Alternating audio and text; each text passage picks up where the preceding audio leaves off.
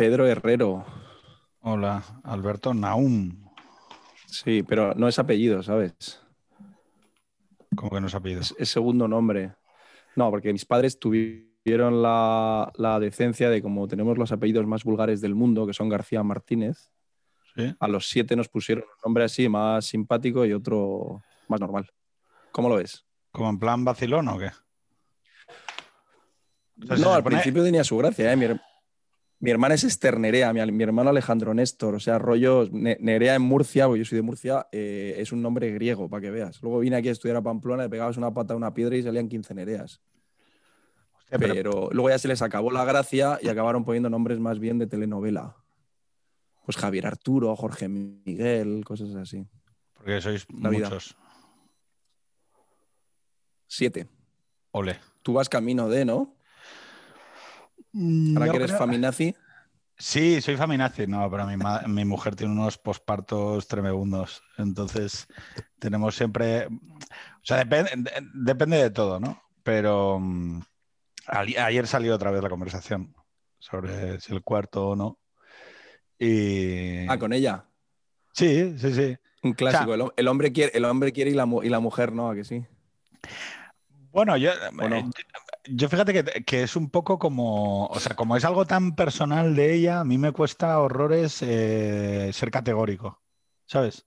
O sea, No, joder, pero el, el matrimonio es hablarlo. sí, pero que, que- o sea, que, que no quiero que parezca, porque no es verdad, que, fíjate, o sea, voy a formularlo ahora, ¿eh? porque lo estoy pensando. No quiero que parezca que si no tenemos más, me parece, o sea, es como, ¿sabes estas cosas que luego se dicen como 20 años después de, "Eh, tu padre quería un cuarto, no sé qué"? arrepientes. Sí, sí. Y es todo como un coñazo, porque es, no sé, mi vida es perfecta, es maravillosa, o sea, yo estoy encantado con tres, o sea, entonces, eh, yo pienso, ¿por qué cuatro, no? ¿Por qué no cinco? ¿Por qué no seis, no? Que, que Ya, ya, tengo ya. unos amigos con cinco y tal. Ya, pues ya es raro, ¿eh? Porque a no ser que sean entornos así muy católicos, aunque es un, un poco tópico. De comunidades religiosas, fíjate, sí, bueno, eh, Sí, yo fíjate no, que... no, por eso has dicho lo de cinco. Uy, estoy un poco afónico, tío. Me cago en la leche. Estoy acojonado, Pedro. ¿Por qué? Y si a medio hablar me quedo sin voz. Porque y si medio hablar me quedo sin voz. Bueno, pues es una cosa performativa, o sea, nadie se queda sin voz en extremo centro. Oye, por yo cierto, Ocupo todos ahora- ahora los que estamos-. escúchame, escúchame. Me, me recomienda muchísima gente tu podcast y he escuchado, obviamente, pero yo que estoy súper acostumbrado, porque me gusta la, la guerra cultural, a escuchar podcasts anglosajones. Ahora mismo mi favorito es Triggernometry. No sé si lo tienes ubicado o no. No, ¿Lo tienes ubicado? no. Joder, el otro día tuite, o sea, es que están haciendo unas entrevistazas, son dos tíos, uno de origen, están en Gran Bretaña, Eh, uno de origen Constantin Kissing, que es, viene de un país comunista, y el otro eh, Francis Foster, cu- cuya madre es venezolana. Entonces son de izquierda no identitaria. Ajá. Me están haciendo unas entrevistas, que el otro día que, que estuve escuchando el, el de Elizabeth Duval, hace dos semanas, hacen siempre lunes y jueves. Tú hablas bien inglés, ¿no? Bueno, me defiendo, pero bueno, intento, Vale, eh, intento pues- esforzarme, intento esforzarme, lo que pasa es que necesito un producto muy sugerente para que no pues piense, este- tío, hay tantas cosas en castellano que me quedan por Ya. hacer. Pues a mí me pasa justo al revés, tío. Eh, Jaime, escucha, escucha, digo, joder, es que una de las cosas da que cuando me puedo escuchar el tuyo, no, no, no, no, cuando me puedo escuchar el tuyo es que hay demasiadas voces, digo, me cago en la leche, tío.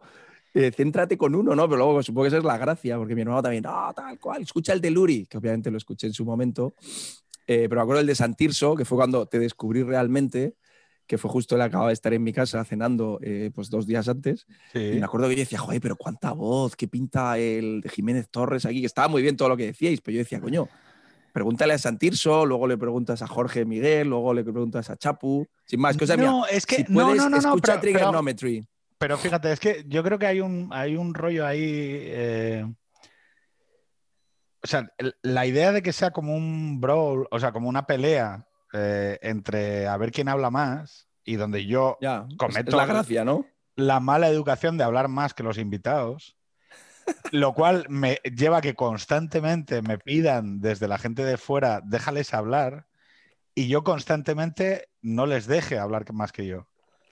Entonces, eh, o sea, todo está pensado, bueno, pensado, todo está ejecutado, no pensado, porque eh, sería elevarlo de nivel, para que no sea una entrevista.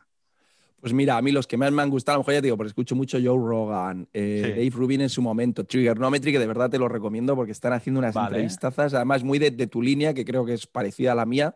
¿Cuál es mi línea? ¿Cuál es mi línea? Una, un centro centrado. No. ¿Fachas? No, a ver. No. Eh, vamos a llamarlo, un tío que no le importaría... Mira, mira, cómo le... O sea, lo, lo, lo pasas mal, ¿eh, Alberto? No, no, no, no, no, te lo voy a decir. A ver, a ver, a ver, a ver. Porque tú estuviste en Ciudadanos. Yo tengo un hermano aquí en Ciudadanos. Ah, ya, ya, vas, ya vas al tobillo, ¿eh? O sea, que no... Bueno, y antes estuve en UPyD. Antes estuve en UPyD. Tío, por eso, pues lo sé, lo sé. Entonces, eh, Joe Rogan y Triggernometry son gente que querría ser de izquierdas, pero que la deriva les ha hecho cada vez más de derechas. No va mal reconócelo. no, no, está no Va mal, no va mal esa definición. Y por eso hablas de la no izquierda, porque sabes que te ha fagocitado. Sí, todo, todo el terreno. Eh, eh, fíjate, yo creo, eh, tengo ya como una pequeña teoría. Solo, te queda, solo te queda ir al catolicismo y lo sabes. Pero yo cuando te veo, digo, joder, macho, ya lo siguiente es pedir la admisión, yo qué sé, los catecumenales o algo así. Tres hijos, pensando en el cuarto. O sea, es que ya. Todo te arrastra, todo te arrastra. Sí, sí, sí, sí, pero por coherencia. Eh, las, las, de lo, todo lo que he escuchado tú, yo habré escuchado, que sé, 8 o 10, los que más me han gustado han sido los de Luri y los de Elizabeth Duval. Ah, vale. Vale, bueno, y eso que Elizabeth, Elizabeth Duval se, se, tiraba unas lecturas. Espérate, te voy a leer un fragmento y tres minutos después seguía leyendo Le Monde Diplomatique. ¿Te acuerdas?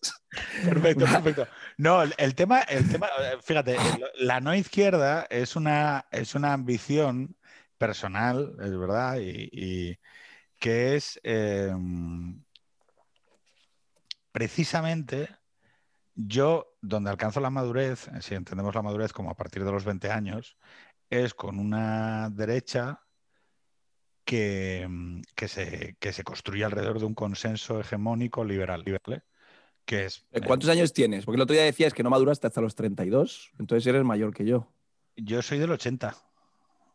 Joder, entonces has madurado hace dos días, tío. ¿Cuándo te casaste? Claro en el... O sea, maduraste después de haberte casado.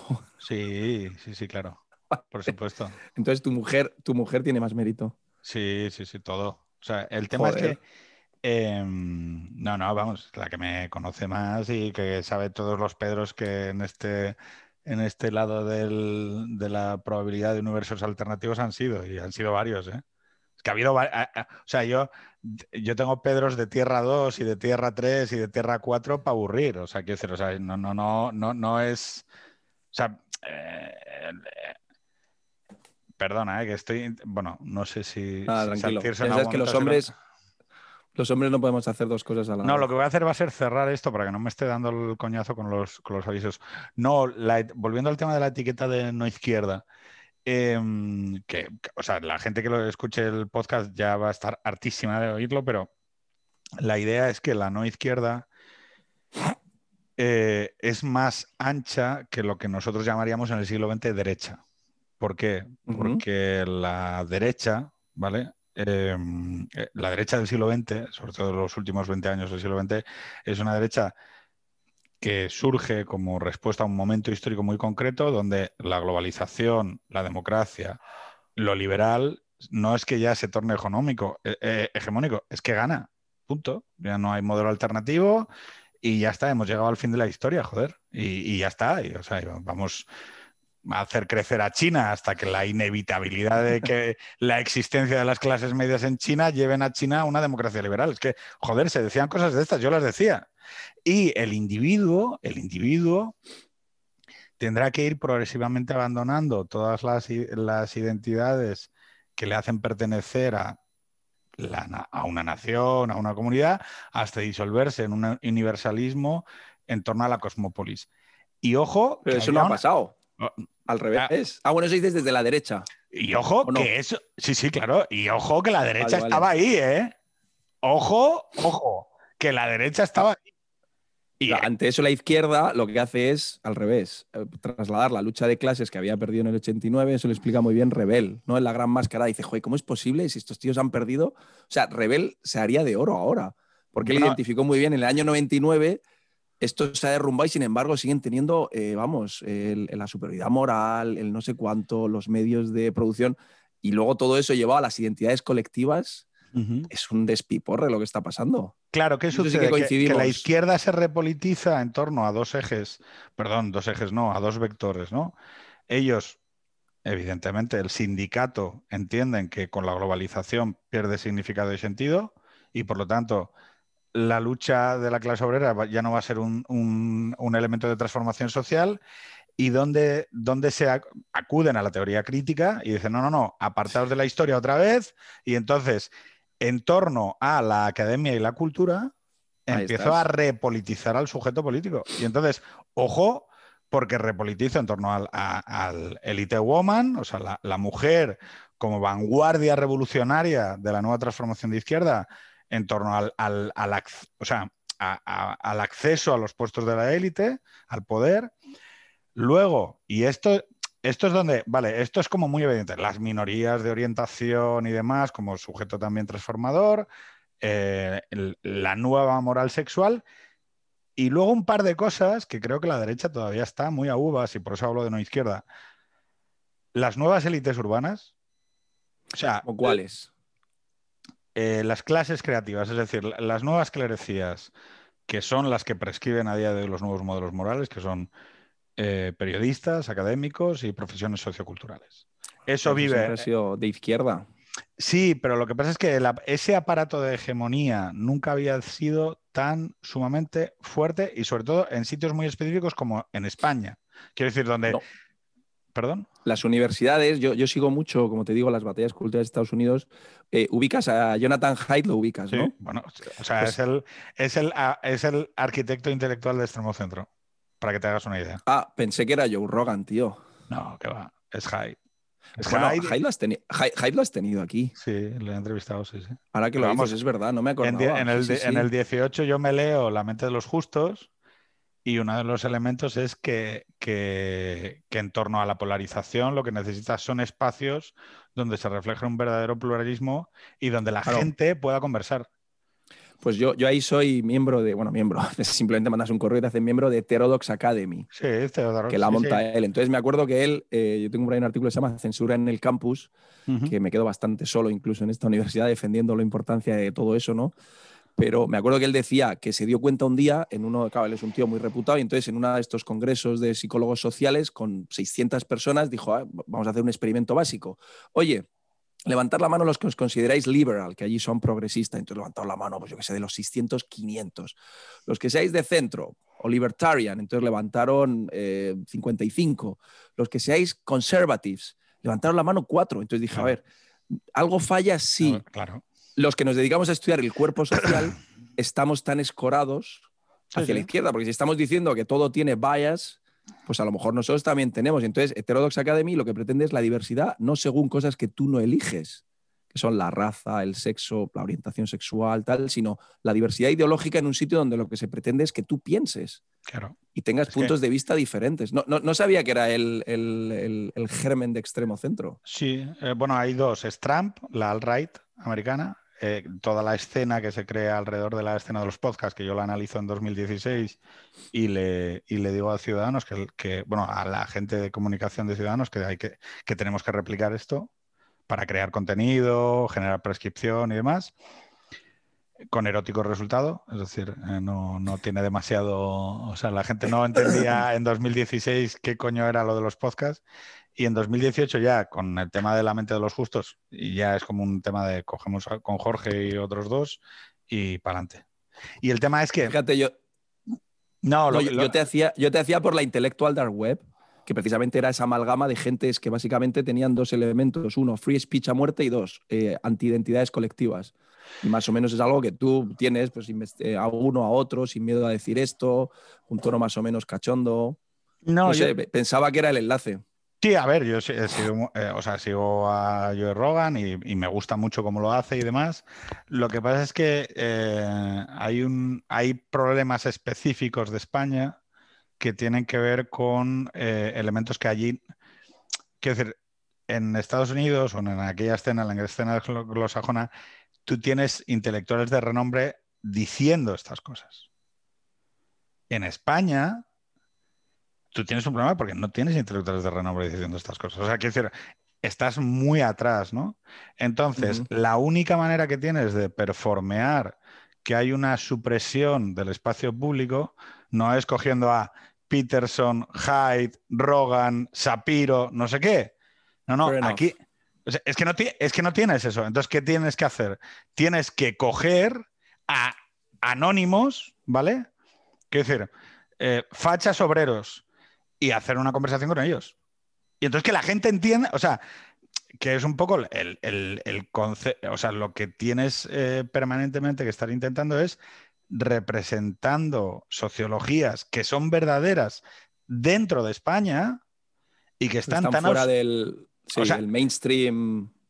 O sea, es que no es que, quede, no es que queden fuera, es que no se entiende ni que existan. Entonces, claro, es como, como el, el set de lo político es, es extraordinariamente rígido, es decir, el, set de valores o lo, que, lo que, como en España, uno de los problemas que tenemos es que hay una parte del espectro que ha subcontratado a los partidos políticos. O sea, ya hace años había subcontratado a las, a las parroquias, ¿no? Eh, no, no, yo las ideas mm, que me y los valores, ¿no? O la, o la interpretación de lo que es una comunidad y demás, esto que me lo de las parroquias. Claro, en un mundo en el que las parroquias han dejado de tener importancia y se ha secularizado a velocidad de vértigo. Ahora hay otras parroquias, ¿eh? Claro, ese, es el, tema de las, ese es el tema de las nuevas clerecías. Oh, pero es que las, nuevas, las nuevas clerecías que han cogido el testigo de una manera rabiosa y absolutamente radical en el caso de la nueva izquierda, yo utilizo el concepto de no izquierda precisamente como invitación a decir, oye, mm, no izquierda, ¿por qué? Porque si yo te digo derecha, hoy yo con 41 años automáticamente voy a pensar, ah, derecha, ah, Reagan, Juan Pablo y Thatcher, ah, Aznar, ah, Mayor Oreja. O sea, igual de lo que estamos hablando es de un posliberalismo, por ejemplo, es decir, eh, no, creo, creo que una cosa que hace muy bien la izquierda a veces para reinterpretar etiquetas o para reinterpretar hoy determinadas cuestiones es decir, oye, vamos a cambiarle el nombre. O sea, de mano, o sea, de mano, vamos a cambiarle el nombre para poder permitirnos pensar si esto va por aquí o no. Porque, por ejemplo, y esta era la última cosa que me faltaba de la nueva izquierda contemporánea, la alianza con el capital. La alianza con el capital tecnológico hoy no es la derecha, es la izquierda. Claro, joder, hay un artículo de Quilet. Tú vete, a decirle, tú vete a decirle a los del PP, que no sé quién son, pero bueno, a, tal, oye, no, tío, que igual tus intereses y los de Iberdrola no son los mismos. O sea, aunque tú creas que sí, pero que más que a Iberdrola está más pegada a la nueva izquierda que tú. Entonces. Hay un artículo buenísimo de Quillet. Ubicas Quillet, ¿no? Sí, yo. Claire Lemon, es australiana y tal. Me, fascina un poco. O sea, la, poca confianza que tienes en que yo controle las referencias. perdóname, perdóname, tienes toda la razón. Perdóname. Joder, ya, ya me veo ahí luego con la. Vamos a asumir, vamos a asumir que, que, formamos un conjunto coherente y que tenemos. Oye, Trigonometry no lo conoces. Muy mal. claro. Pues claro, eso, eso, eso, yo vengo, yo vengo con un juicio normal y eso me ha generado prejuicios. Digo, si no conoces Trigonometry, hombre, Hombre, por favor, Trigonometry. hombre, por favor. Créeme, mira, los últimos. ¿Conoces a Woody Allen, que es un. No sé si lo conoces a Woody Allen, que es un director de. O sea, es judío. un pederasta, solo sé que es pederasta. Oye, eh, empezamos sin Santirso, que yo me tengo que ir a recoger a mis críos. No, si ya estamos. Santirso. Si todo esto ha formado parte del podcast. Pero bueno, eso se, eso se dice, hombre. ¿Y Santirso qué que le den? No, cuando entré, pues entró y ya está. Bueno. Pero escucha, es que esto va siempre así. ¿eh? Pedro Herrero style, ya está. pero, o sea, tú es que preguntabas, no, es que no sé qué y tal, es que uh, no, no sé qué. Bueno, lo importante de esto. Estamos aquí porque mm, tenemos un libro. ¿Qué es eso? Eh, que se llama Series contra Cultura. Lo tengo aquí subrayado y todo. Em, y la gracia es que te has dedicado a Tú sabes que yo Diamantes en serie lo seguía. También. Triggernometry y Diamantes en serie, los dos. Tú sabes que yo vi The Shield por tu culpa. Entonces sí que me lo creo. Porque, reconozco que The Shield. Tú, hiciste una labor de pedagogía sobre qué significaba The Shield que yo te voy a dejar hablar. Venga, dale. No, no, no. ¿Por qué la gente tiene que ver The Shield? Vale, entonces ya me vuelvo a reconciliar con Pedro Herrero, eres el mejor podcast de España, me río de Triggernometry y nada más. No, de Shield fuera de bromas, no, no, sabía, no sabía todo esto, pensaba que era un don nadie, pero The Shield eh, me parece una serie que no sé bien por qué, bueno, sí sé bien por qué, porque en España llegó en el momento en el que básicamente todo el mundo estaba flipado con la HBO, no tuvo una buena distribución en un momento donde todavía las series no se descargaban tantísimo como fue a partir de 2006, 2008 y luego la inteligencia, que al final es eh, una cosa porosa, pero a la que podemos referirnos como elemento, pues yo qué sé, las páginas de cultura de los periódicos que tampoco hablaban mucho de series, entre las que sí reivindicaban, no solía estar de Shield. No, no, vamos, eh, fuiste el único que le puso un orden. O sea, es decir, oye, mira, hay que ver esto, que puedes confundirla con una serie de acción vulgar, pero tiene, más, tiene mucho más contenido yo siempre digo que tiene el mejor piloto y probablemente una de las mejores eh, season perdón, series finales, o sea, final de serie, no sé por qué lo decimos a veces en inglés, que ni siquiera es inglés, Últimas que he visto nunca. Última temporada y último capítulo de temporada. La clausura de, toda la serie me parece que es, absolutamente brutal. Y creo que es una serie importante por, precisamente por lo que dices. Joder, eh, una de las cosas que ha hecho grande a la televisión en los últimos años, aparte de la capacidad de acceder fácilmente y cada vez más fácilmente a todo tipo de, productos. Pues si que sois, hablamos de The Shield, cualquiera de los oyentes o espectadores puede rápidamente ver que la tiene, creo que está en Amazon Prime y empezar a verla. Antes pues estaban las descargas, en fin. Entonces, una de las, de las cosas es cómo eh, fue capaz, y The Shield yo creo que es un emblema, de em, tener diversos niveles de lectura. Es una, es una serie muy digamos, visceral, que engancha mucho, si quieres para un target que era muy masculino, el de la, el de la cadena eh, que, la, Es que yo creo, yo creo que pivota en torno, o sea, quiero decir, los arquetipos masculinos, que son yo creo los que desarrollan el peso de la trama, a pesar de que hay personajes femeninos, pero es que hay varios arquetipos masculinos, el detective que antagoniza eh, es como es otro tipo de masculinidad, no sé si me explico, o sea, no son todo paisanos, tejanos, eh, con la pistola y el... Y lo que sí se trata, que, es un tema que hemos hablado alguna vez en este centro, es el tema de la amistad masculina. Es decir, la lealtad. Eh, mira, eso sabes con qué se puede, se puede unir con una serie que hace poco dio mucho que hablar en España, Antidisturbios, que me acuerdo que Alberto Olmos hizo un post eh, buenísimo precisamente reivindicando eso joder, pues es una serie de, tíos eh, que están en la frontera, en este caso se la están jugando, y tu mejor amigo es como tu compañero de cordada. Si cae, tú caes. Entonces te la juegas para todo. Y ahí es donde hay, precisamente porque estás al borde del abismo, los dilemas morales que plantea por un lado antidisturbios y por otro lado, yo creo que de forma todavía mucho más potente de Shield, son tan poderosos. Porque no hay blanco ni negro, joder, hay un gris moral permanente que, hay que trabajarlo y que unas veces tira más hacia el negro, otras tira más hacia el blanco y se endereza todo y parece que sale adelante y luego no. Entonces yo creo que esta eh, casi peripecia eh, dramática, narrativa tan apasionante que sea capaz de llegar a diversos niveles de lectura es un ejemplo muy bueno de cómo la serialidad que ahora todo el mundo, digo, yo siempre, de hecho digo en el libro, no ver series ya no es cool.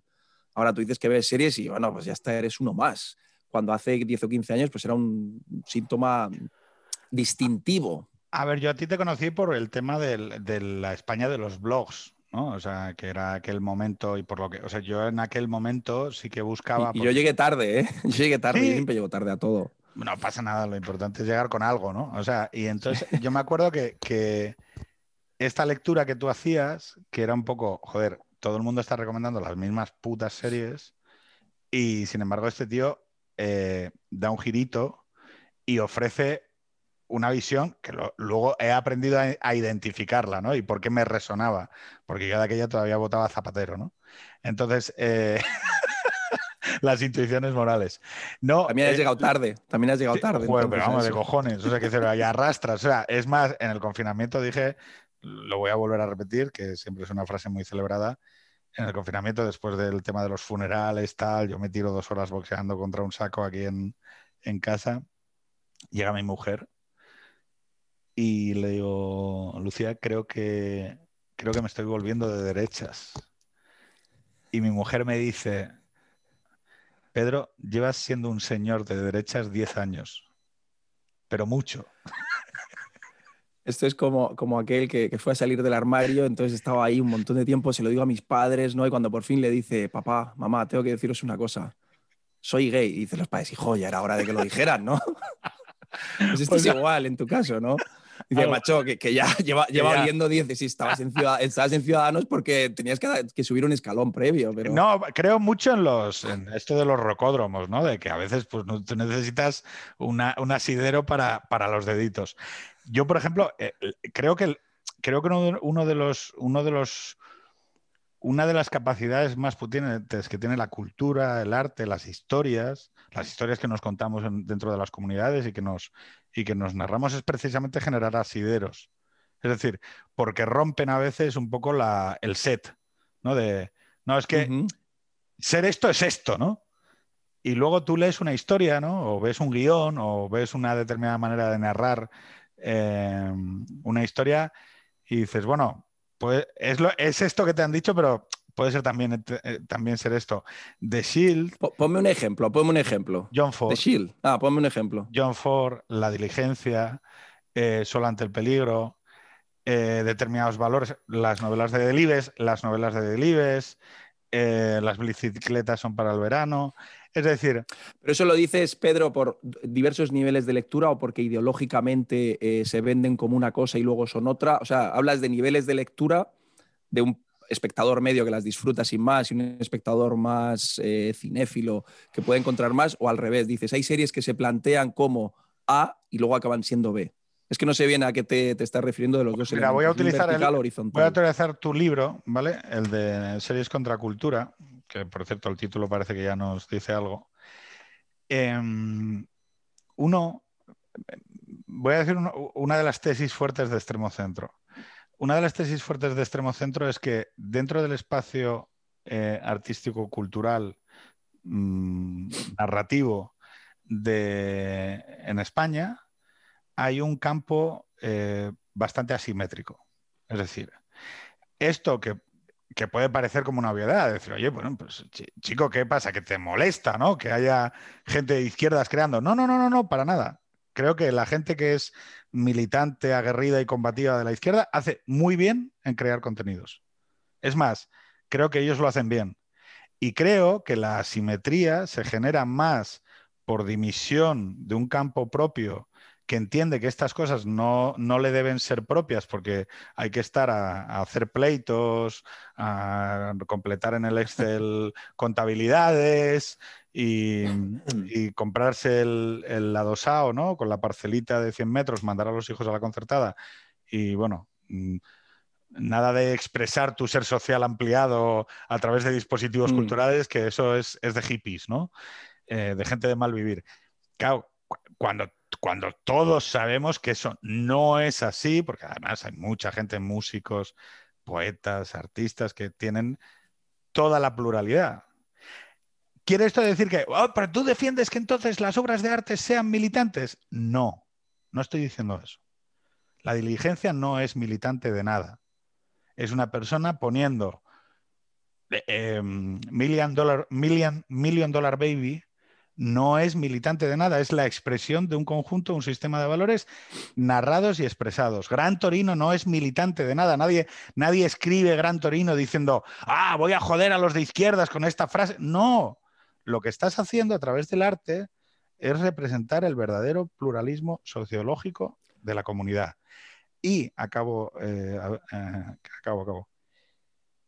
Y cuando una parte renuncia, el, equilibrio final está cojo y por lo tanto es más pobre.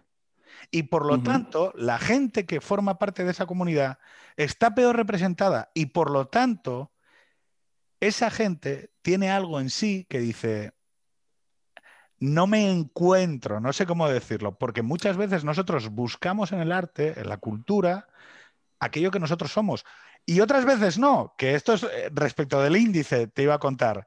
Tú en el índice eh, del libro, perdón, unas veces vas con series que resuenan en tu sensibilidad, en tus intuiciones morales, si nos guiamos por Hyde, son cosas que están, son cosas que son prepolíticas, tus intuiciones morales son prepolíticas, o sea, porque muchas veces reducirlo a derecha o izquierda es, es, es desvirtuarlo. Por eso yo el tema de la guerra cultural soy bastante reacio a llamarlo así. O sea, mis intuiciones morales no son un aparato comunicativo, son algo más profundo y más íntimo.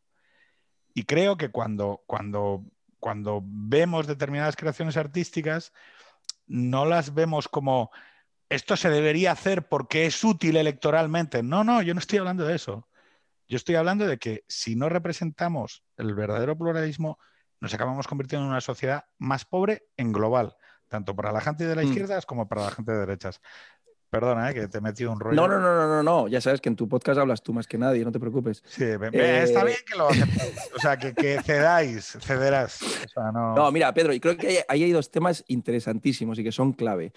Por un lado, efectivamente, la simetría existe y, oye, pues eh, forma parte también de cómo funciona el mercado y pese a que mucha gente reniegue del mercado, pero digamos que hay elementos que gustan más, que gustan menos, que tienen más público, que tienen menos. Sí que creo que em, con todo lo injusto que es, y sé que no lo haces en ese sentido, pero bueno, de alguna forma tenemos que eh, nominar las cosas, eh, sí que es más difícil hacer, vamos a llamarlo así, un arte conservador o de derechas o humanista, cristiano, porque es mucho más difícil, y ahí eso habría que echar mano de Chesterton y Scruton y gente así, para reivindicar, pues yo qué sé, la belleza como fin en sí mismo, el statu quo como algo que merece la pena, ¿no? Yo recuerdo una vez que Sabater decía, es que claro, em, enardecer a la gente para defender Revelarse vende. Claro, revelarse vende. Entonces, enardecer a alguien para reivindicar la familia eh, que da de comer a cuatro y que los biberones y las cacas del meconio son algo apasionante y dramático, es muy difícil. Mientras que, sin embargo, ponerse a luchar contra el eh, patriarcado fascista, eh, no sé cuantista, mola mucho más. Entonces, eso por un lado, ¿no? Los tipos de conflictos, digamos, que darían una visión más, vamos a llamarla, de no izquierda, son más complicados. ¿Por qué? Porque en muchas ocasiones van a caer en el moralismo, en el tono casi parroquial, de, bueno, esto es lo que hay que hacer para ser bueno. Y eso es muy difícil, pues yo que sé, tienes que ser Flannery O'Connor, que hace unas historias tremendas, de las cuales ahí emerge la luz. O, como hago en el libro, reivindicar algunas historias que a lo mejor no lo parecen, pero el heroísmo tiene mucho de humanista. Porque el héroe es un tipo que dice, hey, yo cargo con la cruz, tiro para adelante. Y sea lo que sea, el cálculo no hace al héroe. Eso digamos que son valores de morir casi por la sociedad. Entonces, ahí, ¿qué es lo que pasa? que hay valores que son como... Sí, señor. Sí, hay, hay, hay valores que, que digamos, de, de, tanto sentido común no se los puede apropiar la derecha como tal. Sin embargo, en muchas ocasiones las lecturas de izquierdas sí lo hacen. Parece que cualquier personaje que sea solidario tiene que ser de izquierdas. No todos los superhéroes son de izquierdas. Hombre, mire usted, pues eh, ser solidario en general es algo bastante transversal. Mm. Entonces, eso por un lado. Y luego, por otro, hay un elemento muy interesante que dices y que fíjate, ahí discrepo, que es, em, o sea, discrepo en qué hacer, que es en la representación, ese sentirnos representados. Yo, en general, dudo bastante de lo que se llaman las políticas de la representación. Yo tengo que verme representado en la historia en mis valores. Yo creo que no, que precisamente la grandeza de, de muchas historias y hecho eso, ya sé que tú no lo dices ni mucho menos en ese sentido, pero es parte del paroxismo en el que está ahora toda la política identitaria, tiene que ver con decir, oye, tú, ficción, tienes que representarme a mí y tienes que representarme según mis rasgos eh, físicos, sexuales. Eh". Yo simplemente digo, Jolín, el verdadero arte, y tú has citado la diligencia, no nos apela porque John Wayne sea un machote que hace así con... Él. No, no, no, nos apela por una serie de valores que son universales.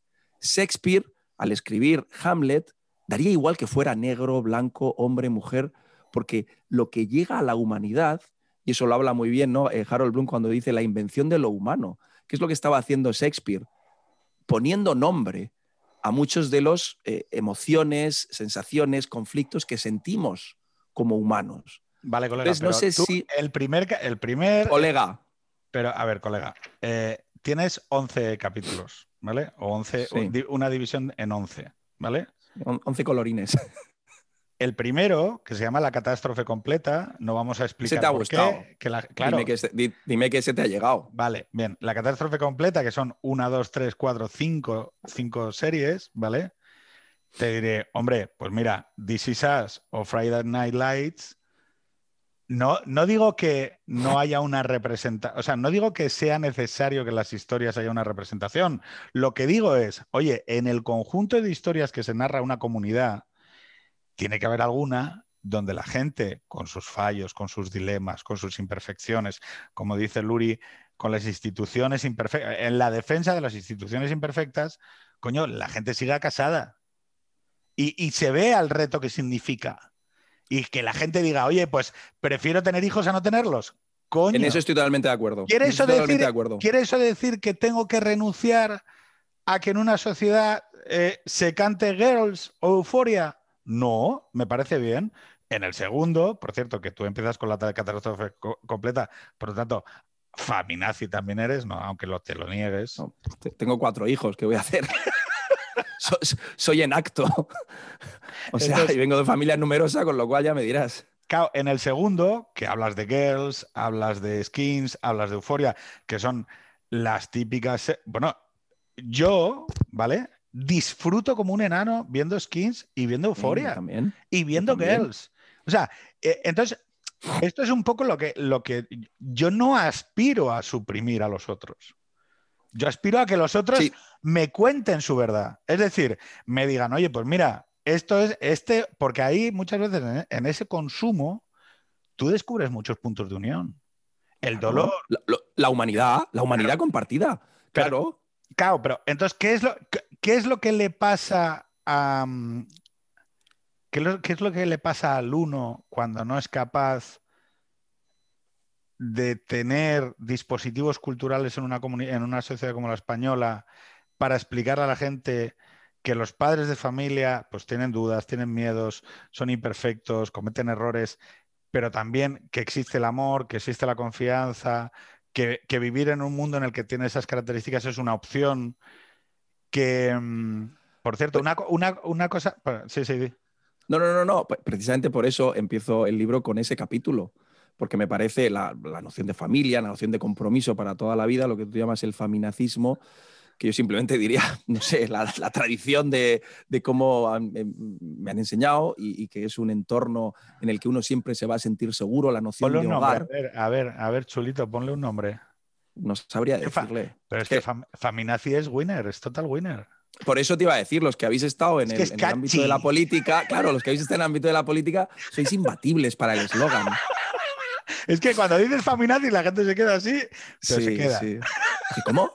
No, he, de reconocer que ese está bien y yo lo he empezado a usar. Lo he empezado a usar. Yo- Mini punto, mini punto, mini punto para Herrero. Pero entonces, escucha, escucha, Pedro.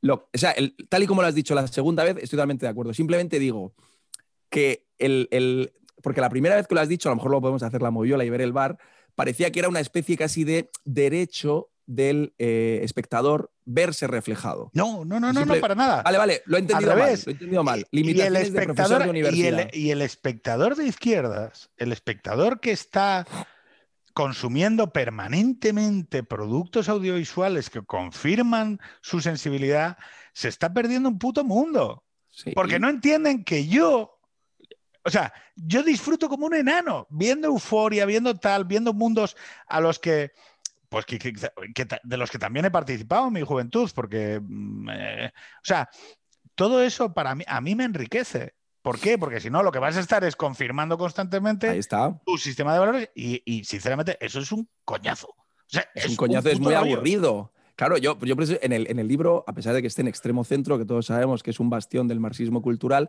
lo que quiero es, lo que quiero es, como dicen en inglés, cross the aisle, ¿no? Cruzar y, y que vamos, más o menos, o sea, tam- en general, eh, diálogo con, con gentes, pero a mí lo que me gustaría sobre todo es que me leyera gente con la que, a pesar de que no comparta esos valores prepolíticos, me ha gustado mucho eso, pueda identificarse en un razonamiento que creo que es razonado y razonable. Decir, oye, este tío que tiene cuatro hijos, que no sé cuánto, y que me defiende la familia con una serie, por cierto, que tendrías que ver tú, Catástrofe, es que está hecha para ti. No sé si la has visto, la tienes en eh, eh, Movistar. eh, no, no, y, o sea, con la crítica que has hecho me he quedado con ganas porque es que es del primer capítulo la primera y es como, pero no hostia, solo me, he eso, es perdido, que- me he perdido algo. Sí, sin embargo, es una serie que yo creo que esa es una diferencia interesante. Si te acuerdas, hay un capítulo que hablo de eh, el- esos de que se- lo llamo a lo mejor un poco brutalmente atontado, déjame que te eduque. Sí. Una diferencia, y creo Sí, que ahí bueno, podemos coincidir. ahora es que vamos a llegar, ¿eh? el, el meeting o la serie meeting, lo que yo llamo la serie meeting, parece que está más aceptada en- desde la, la crítica de izquierda que de la conservadora. Es decir, hay peña que se traga unos mítines y unas Bueno, cosas bueno, bueno, muy trabajados, pero entonces Llegaremos valor a eso y llegaremos del al- artista- al, cuento, al cuento de la criada. ah, ¿estamos de acuerdo? Bueno, es, es- es lamentable. O sea, es, es una. Bueno, perdón. Pero vamos a ir pues- por orden. Vamos a ir por orden. Her- Herrero, cada vez me gusta más tu podcast. Vale. Eh, el- el- la catástrofe completa, que es el primero, el segundo, que es Juventud Divino Tesoro, que ya lo hemos tratado. Diré, llegamos al 3 y yo resulta que, en- te lo digo, de todos los, de todos los, de todos los, de todos los Es tu mujer, que, deje, que, de- que dejes No. de hablar de sexo.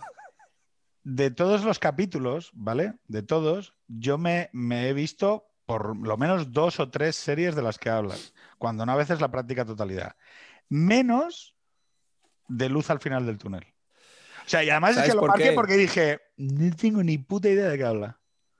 Vale, pues, eh, pues son las series, eh, en este caso efectivamente son series un poco más eh, minoritarias, porque son todas muy de boutique, alguna británica, una Rectify, que es una serie preciosa de Sundance Channel, pero al final son series que intentan hablar de esperanza y redención. Vale. Y quizás por eso no hayan llamado la atención, porque son series que han tenido menos recorridos, digamos que son más frikis todavía, más seriéfilas.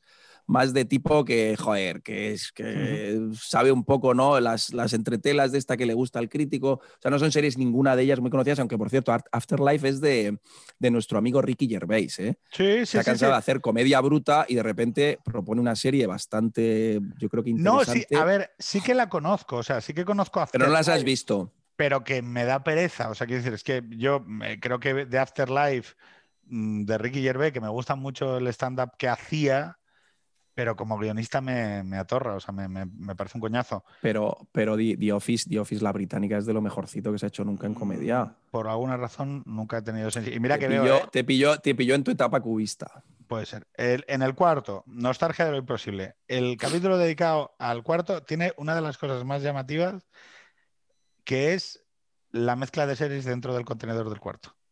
Porque dices, ojo, le voy a decir a la gente, ¿eh? está Halt and Catch Fire, Years and Mad Years. Men, Bla- no, no, es que eso era lo que iba a dejar al final. No me jodas, ¿sabes? O sea, no, no jodas el- el- el- la narrativa. Es Halt and spoiler, Catch, spoiler. espera, Halt and Ca- Catch Fire, Years and Years, Black Mirror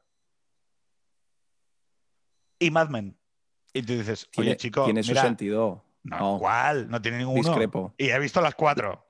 Vale, Mad Men es la utopía del yo. Las otras son utopías sociales. Bueno, no, yo creo al revés. Mad Men, la utopía. o Mad sea, Mad Men- Men, Mad Mad Men Men- es la historia de un ser triste, enfermo, ¿qué, es- qué son las utopías?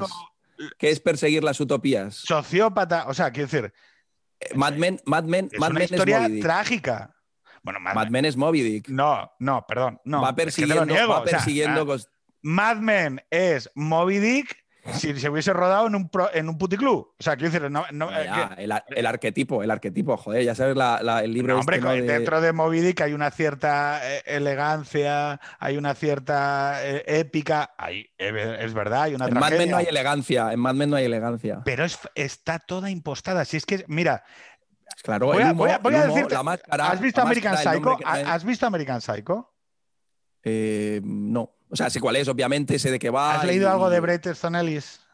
No, pero vamos, sé de qué va perfectamente American Psycho y tengo la imagen ahí del tipo con el, con el especie de cuchillo ese de Es carnicero ahí. el nihilismo total y absoluto, la expresividad de un vacío que es un agujero negro a través de una serie de formas eh, muy claro, yo los veo y, veo algo rococó, o sea, veo algo, veo una cosa performeada, absolutamente artificial, que no tiene nada de verdadero y que donde todas las relaciones em, son, son en ausencia de verdad. O sea, quiero decir, no hay nada.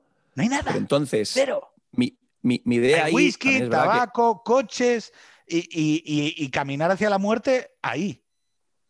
¿Y no te parece que Halt and Catch Fire parte de esa misma idea, solo que en vez de la excusa que sea, yo que sé, la vida sexual y amorosa, en Halt and Catch Fire lo que buscan es la novedad, la invención, la tecnología, ese llegar donde antes alguien no ha llegado. Black Mirror al final lo que plantea es eso desde un punto de vista sociológico. Years and Years a lo mejor está un poco más metida, pero los otros creo que son diferentes estadios de eh, intentar buscar sueños imposibles. Y lo peor es que uno sabe que son sueños imposibles y a pesar de eso sigue persiguiéndolos.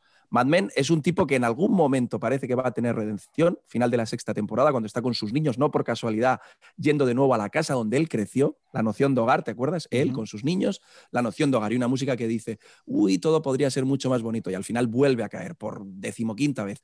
Halt and Catch Fire son gente que constantemente están reinventando el futuro tecnológico y siempre están insatisfechos. Yo creo que eh, voy a decir una cosa. Eh, mira, eh, es que estoy intentando trazar una línea. American Psycho, que es una novela original de Bret Easton Ellis, que es un tío que en menos que cero, habla de un poco de esa juventud de los años 90, de la perfección, del stride, o sea, de la gente perfecta físicamente, dedicada a la estética, o sea, dedicada a una absoluta estética que estaba hueca, ¿no? Eh, donde además eh, en, American Psycho eso se eleva al a la violencia, sí. No, que es el tu cerebro hablándote, ¿no? Es decir, como todo está vacío y no hay verdad y no hay relaciones emocionales sinceras, tú tampoco eres un agente moral ante la realidad, son todo, todo lo que te rodea son objetos, son objetos que te neurotizan respecto de la imagen, ¿no? Es decir, entonces, eh, hay varias escenas en American Psycho en, la novela, luego se, se, reflejó en la peli más o menos, pero no, o sea, hay, hay un capítulo de American Psycho donde el tío se tira tres páginas, cuatro, cinco, describiendo la, la pelea con las tarjetas de, presentación, ¿no? De, presentación. Sí, el material del que están hechos, la, tinta, el papel, dónde se pueden comprar, y habla de esa vida ¿no? dedicada a todo eso. Es llamativo que en Twitter, que tiene mucho que ver con la performance, es decir, con la performance que, performance que creamos, que muchas veces está vacía por abajo, dos personajes bastante habituales de la performance son Don Draper y Bateman o sea, el, protagonista de American Psycho. Porque hay mucha gente que coge esa imagen. O sea, yo la gente que se pone a Don Draper en, el Twitter es como, tío, mm, o sea, te infeliz. claro, eh, te estás poniendo al infeliz. O sea, te, estás poniendo al prototipo de infeliz. Y es, eh, es llamativo porque, joder, es, es algo que la serie no trata de esconder en ningún momento. Quiero decir, no es como en Los Sopranos, que en Los Sopranos en la tercera temporada ya te dejan claro que Tony es malo. Bueno, o, por lo menos el guionista eh, ya no, o sea, ya deja de manera más explícita que Tony es un ser malvado y que, no lo puedes ver como un héroe, ¿no? O sea, que es un ser amoral y que debe acabar mal y que, no puedes verlo de manera positiva, ¿no? Porque no hace el bien, sino que hace el puto mal. Pero es que en, Mad Men no hay ningún momento en que una persona racional quiera ser Don Draper, joder. Yo, mira, ahí, ahí discrepo. Y además, como has sacado el tema de los soprano, me parece que voy a, voy a ser capaz de hilar por qué discrepo. No, no, he visto ese, obviamente, de que va eh, American Psycho, pero me da la impresión de que el personaje de Don Draper al igual, por otro lado, que el personaje de Tony Soprano, de Walter White o de incluso Big Mackey en, otros entornos, son algo muy, eh, muy de nuestro tiempo posmoderno. Son, son personajes. Has dicho que Tony Soprano eh, hace el mal. Sí, hace el mal, pero también tiene un 30% de bien es un papá que cuida a sus hijos, que se desvela por ellos, es un efectivamente un putero, pero luego, joder, realmente quiere a su mujer y cuando la abandona el tipo lo siente mal. Es un tipo que es una víctima, Es un tipo que, joder, de repente. No, sí, sí. no ¿cómo- hemos, cuál no cuál- visto la misma serie. Sí. ¿Cómo empieza? ¿Qué es lo primero? ¿Qué es lo primero que vemos de, de Tony Yo Soprano? a partir de la segunda o tercera temporada quiero que lo maten. Porque o sea, que me parece un hijo puta, pero vamos. O sea, Pues, pero pues no por todas. Es, Vamos. O sea, es mucho peor. no hay es mucho persona peor su que primo inter- Ralph Cifaretto. Es mucho peor. Claro, hay un esquema moral, hay un esquema moral donde se mueve eh, Tony Soprano, donde él no es ni mucho menos el peor de todos. El Cifaretto ¿Y? es un, o el otro primo. Que, que es que eso sí importa. El No, no, no, no, no, no, es peor, es mucho peor que ellos, por una razón.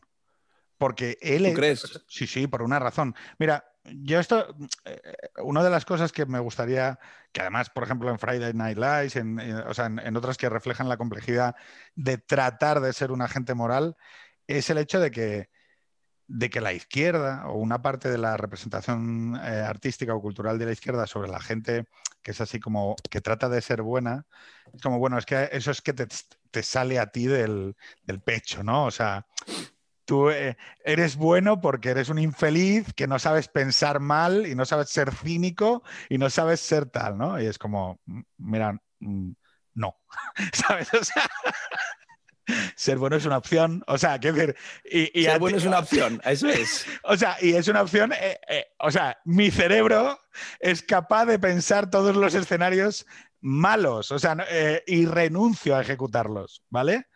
Y, y, mm, frente a esa, que yo creo que esto también está en, la, en el cine de frontera, ¿no? Que es el bien como opción. Es decir, ojo, que esto es lo bueno que hace solo ante el peligro o, o, em, em, cazar a un. Cualquier western, cual- cualquier Claro, western. Que por eso The Shield, yo creo que The Shield habla mucho de esa, de esa cultura de, oye, que estos son opciones, que no, es que, tú- que no es que tú vayas haciendo el bien de manera automática porque no se te ocurre hacer el mal. O sea, no, que la vida constantemente es plantearte dilemas y cómo afrontarlos.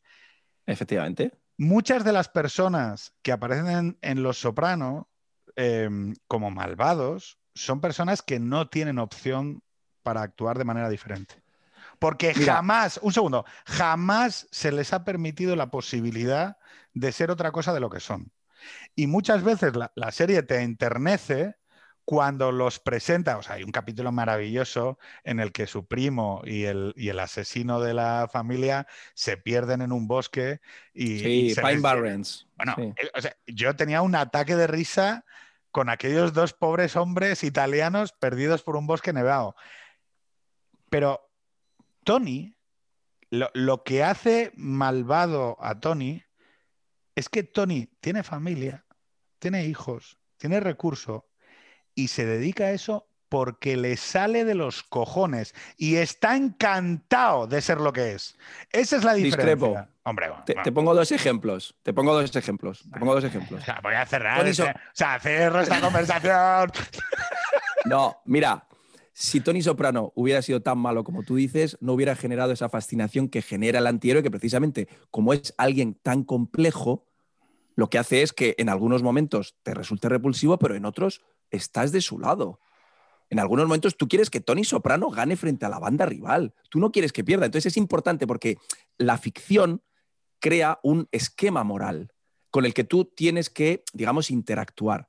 El esquema moral de los sopranos es, vale, este tipo es repulsivo, pero este tipo luego también es un niño que cuando viene se pone a comer macarrones y viendo una película de Gary Cooper se emociona. Es un tipo que es un padre de familia, con todo lo malo que tú quieras, pero es un padre de familia y por tanto está esa cosa de, joder, proveer a la familia, dar todo. Y luego una cosa también Pero muy que todo importante, eso es un son tipo- las excusas que se pone, joder. Es que, No, o sea, eh, pero- mira, es, que pero ¿quién- yo quién creo no tiene mucho en la inteligencia. Claro, yo creo mucho en la inteligencia del creador. o tenemos sea, excusas, el, Pedro. el creador, no, no, el creador de Los Sopranos es un puto genio.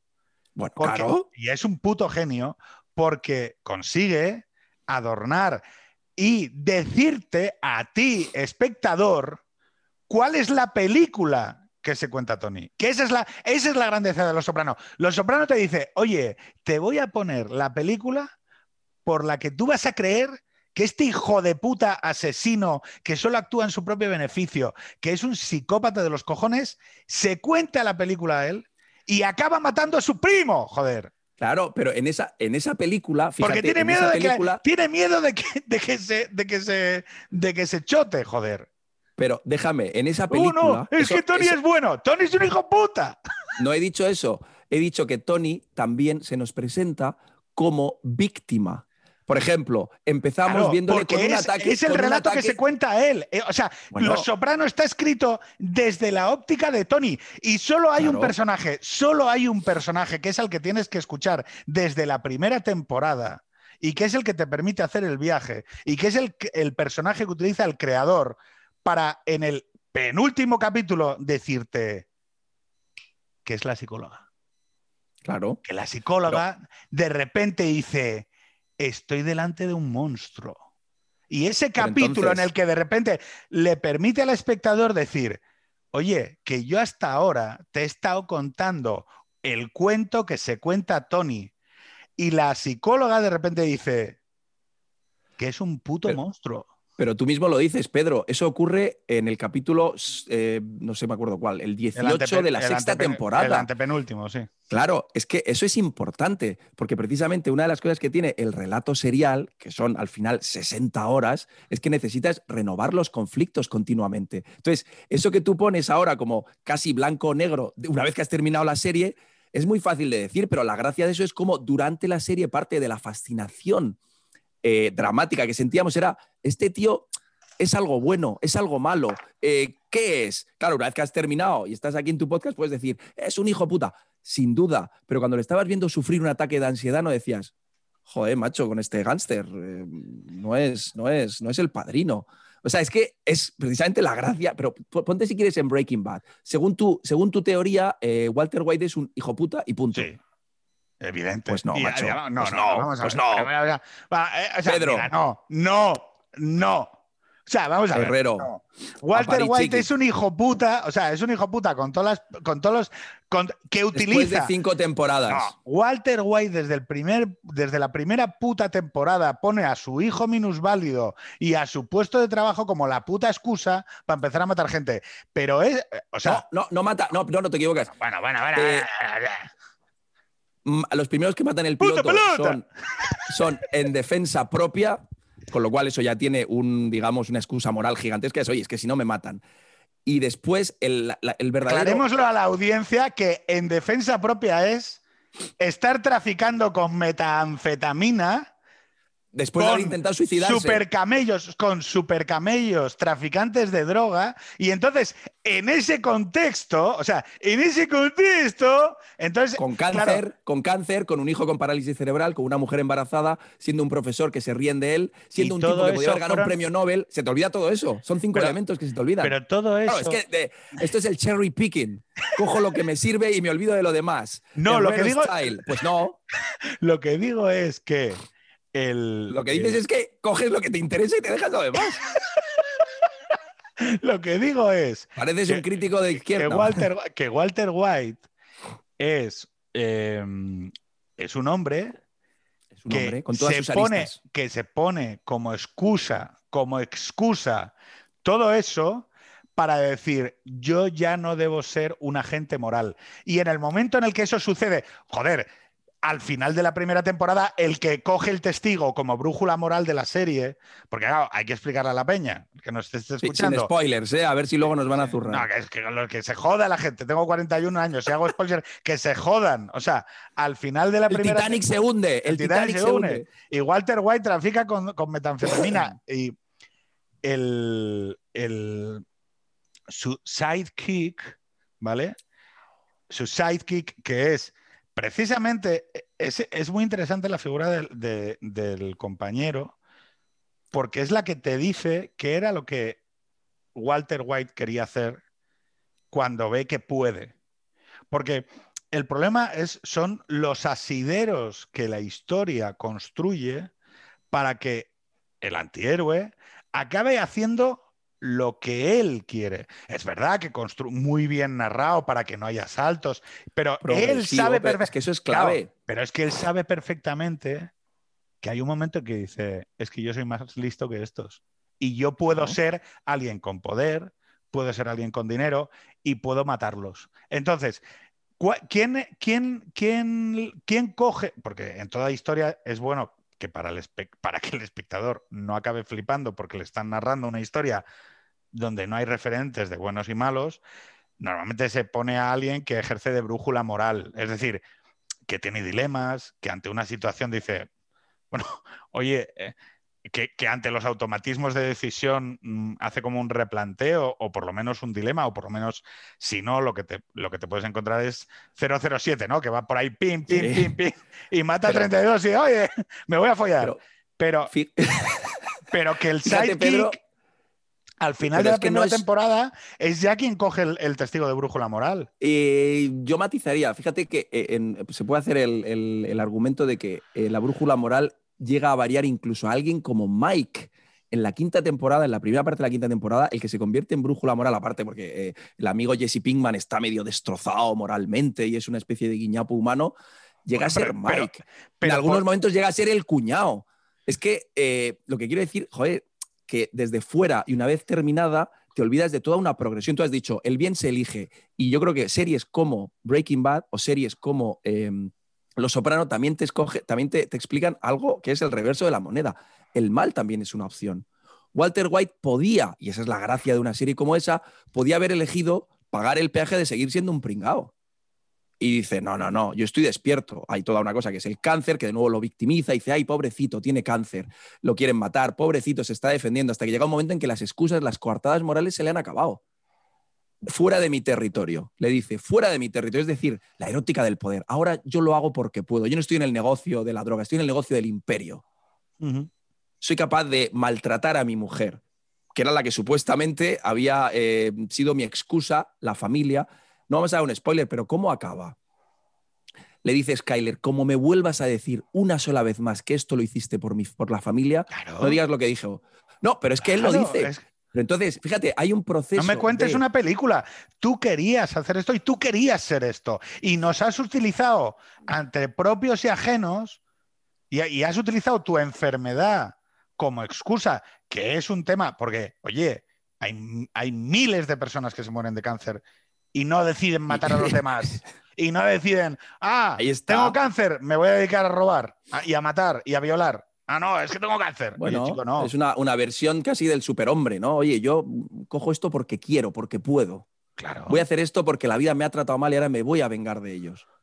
Entonces, joder, si, entiendo lo que dices, lo único que quiero, que quiero es que una serie que fuera tan lineal como tú lo dices, que estamos aquí tomando un café, tampoco pasa nada, o un gin tonic, pero precisamente la gracia de series que tuvieron tanto éxito durante tanto tiempo es que parte de la fascinación era moral, eran los dilemas morales, igual que The Shield. The Shield desde el minuto uno tú ya sabes, y eso sí que no lo vamos a decir, qué es lo que ocurre. Hay un pecado original. ¿Cuál es la gracia de The Shield? Ver cómo ante ese eh, pecado original, hay unos tipos que, joder, es que Big Mackey es también un muy buen policía. Tú, si alguien, si vienen a robar, ¿quién prefieres que esté? ¿Big Mackey o, yo qué sé, eh, Paquito, el de Romerales? Tú quieres a Big Mackey. Y luego, oye, que resulta que es un poco bestia con. Mira, que, tenemos muy poco tiempo y tengo, tenía aquí mil cosas apuntadas. No sé ni qué hora es. Madre eh, mía, voy a dejar a mis niños perdidos. a ver, las razones de la fe. no voy a ponerme con The Good Place, pero yo sí que creo que The Leftovers es... Eh, eh, o sea, yo, yo es la típica serie tan fuera del marco y que trata tantos temas de una manera tan adulta y tan sensata, tan poco aburrida, tan fuera del cliché. Y, agónica. Bueno, o es emocionalmente dura. Mm, sí, pero. pero ¿Cómo acababas apaleado cada capítulo? Es que yo creo que, fíjate, eh, para mí es el reverso luminoso de la puta mierda lamentable que es Lost.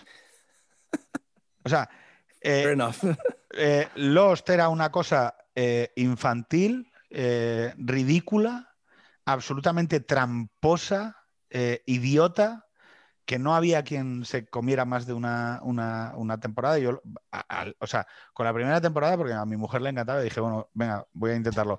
Pero es que con la primera temporada, o sea, eh, tiré una cosa al suelo y dije, esto es una puta tomadura de pelo.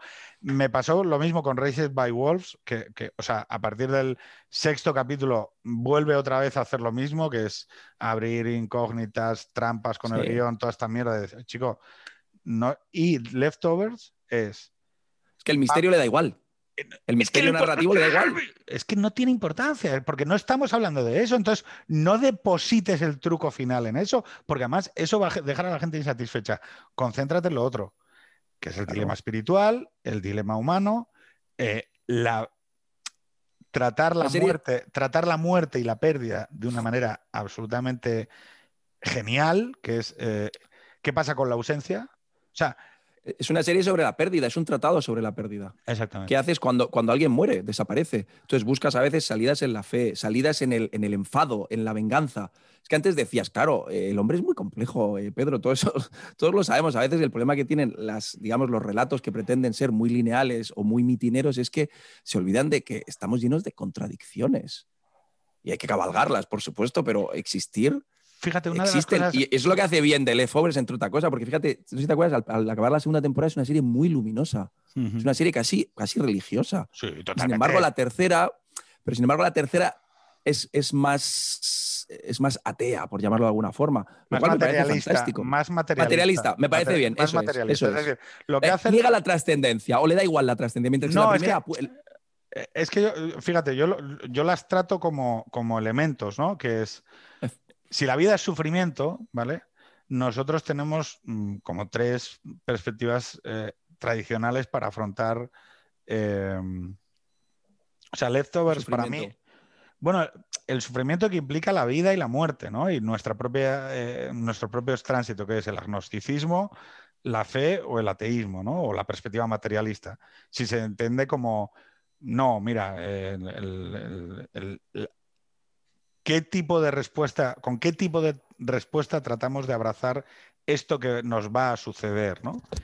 Y yo creo que en la tercera, que por eso me parece que, que- hace una cosa muy simpática, que es decir, bueno, ¿y si hay una interpretación materialista todo esto? Si hay una solución tecnológica, y entonces sí que te puedes ir a otro mundo donde, donde, están, donde están los otros, pero está de- resuelto de manera tan inteligente sí, para sí, que sí, no es- es cause, para que no cause, para que no sea ridículo, que a mí me, o sea, me- eh, es una serie que mezcla ciencia ficción, espiritualidad, eh, el, el dilema ante la muerte y, y- y el sufrimiento como algo universal que te pone en común con cualquier persona de todo el mundo, porque además, y esto es una cosa muy de la serie, es las personas se pierden en todo el mundo.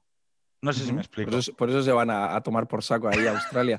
Fíjate, yo, yo, la, yo la catalogué como un drama metafísico. Y reconozco que me gusta la etiqueta porque es, es todo lo que dices. Es interrogarnos sobre el nosotros y sobre las. De hecho, no sé si te acuerdas cómo empezaba la segunda temporada con esa especie de mujer, caverna, que, digo, cavernícola que da luz. O sea, las primeras preguntas que son las últimas y que se van a estar siempre ahí. Cuando Bueno, llegas a la las preguntas duras. Claro, claro, claro. Pero fíjate, lo hace de forma muy atractiva. Es una serie que se sufre. Yo que la veía con mi mujer y mi mujer a un momento me dijo, oye, mira, majo, sigue tú porque yo ya bastante sufrimiento hay.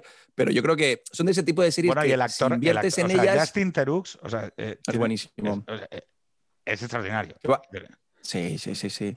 ¿Sabes? Por cierto, esta es la típica cosa que me enteré muy tarde. Es como tras ver The Americans, que la seguía temporada a temporada, la trabajaba, me di cuenta cuando acabó que se habían ennoviado y casado los protagonistas, Ah, los joder. actores.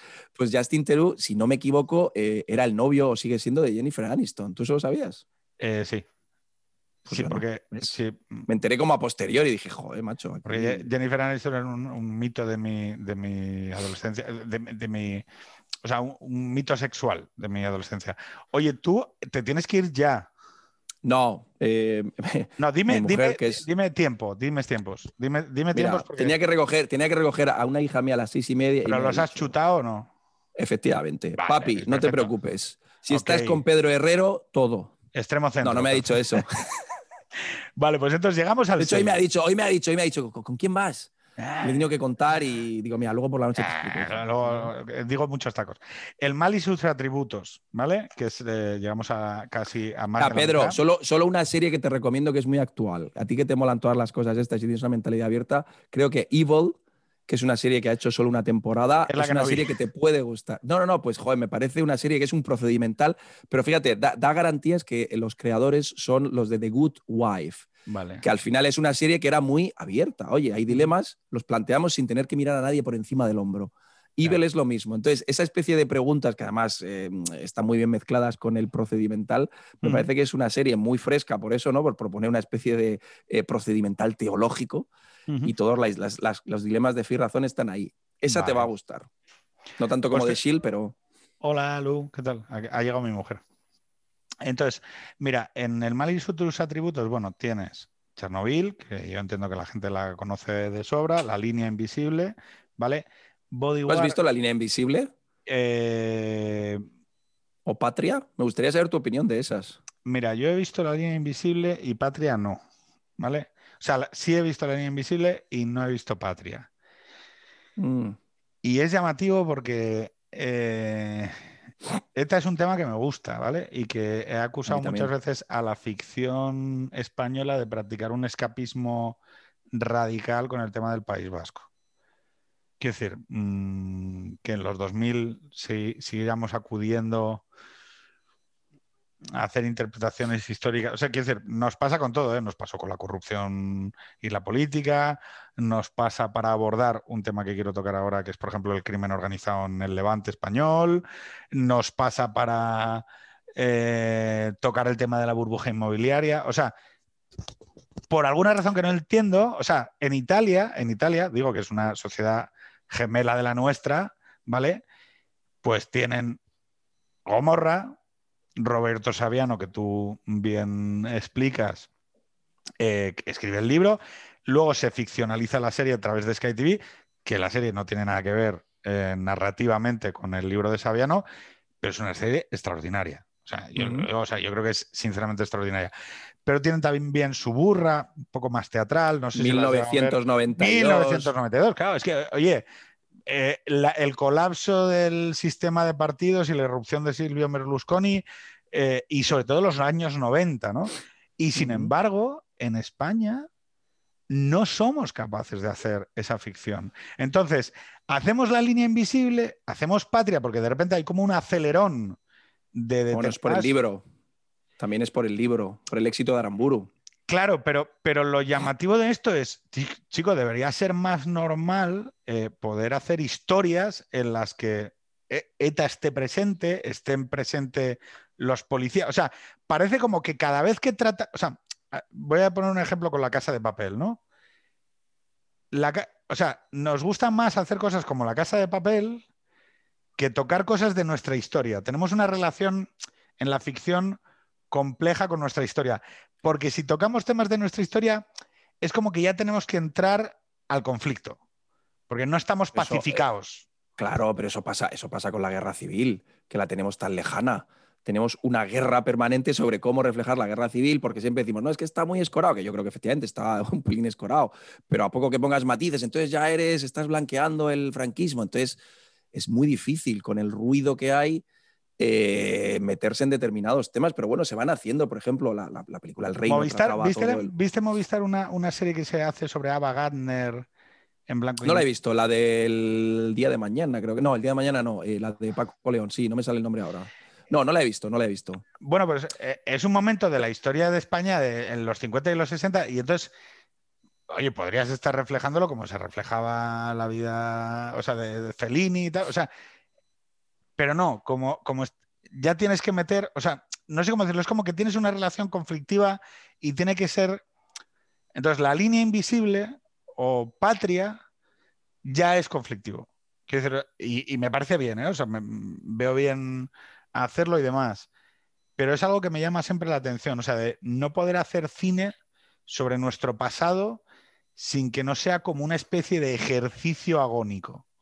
Ahí, volvemos a lo que decíamos antes, eh, la diversidad eh, temática o la diversidad de enfoques, pues parece que la llevamos mal, quizás por cierto, efectivamente, eh, dominio casi napoleónico de, perspectivas más de izquierdas, pero sería bueno que estuvieran. Pero bueno, al final hay un entramado tan potente entre, pues yo qué sé, empresas, opinión pública, crítica prescriptora, que yo entiendo que el que quiera hacer dinero con una película, pues levantar una película, levantar una serie es mucha pasta. Entonces hay uno que dice, oye, prefiero no meterme en ese jardín.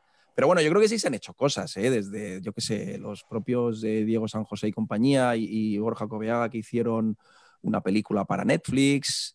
A ver, eh, yo, por ejemplo, mira, hay, hay una, la isla mínima, que es otra. ¿Sabes a lo que me refiero? O sea, es, oye, es un policial, ¿no? Donde el policial sucede en un sitio.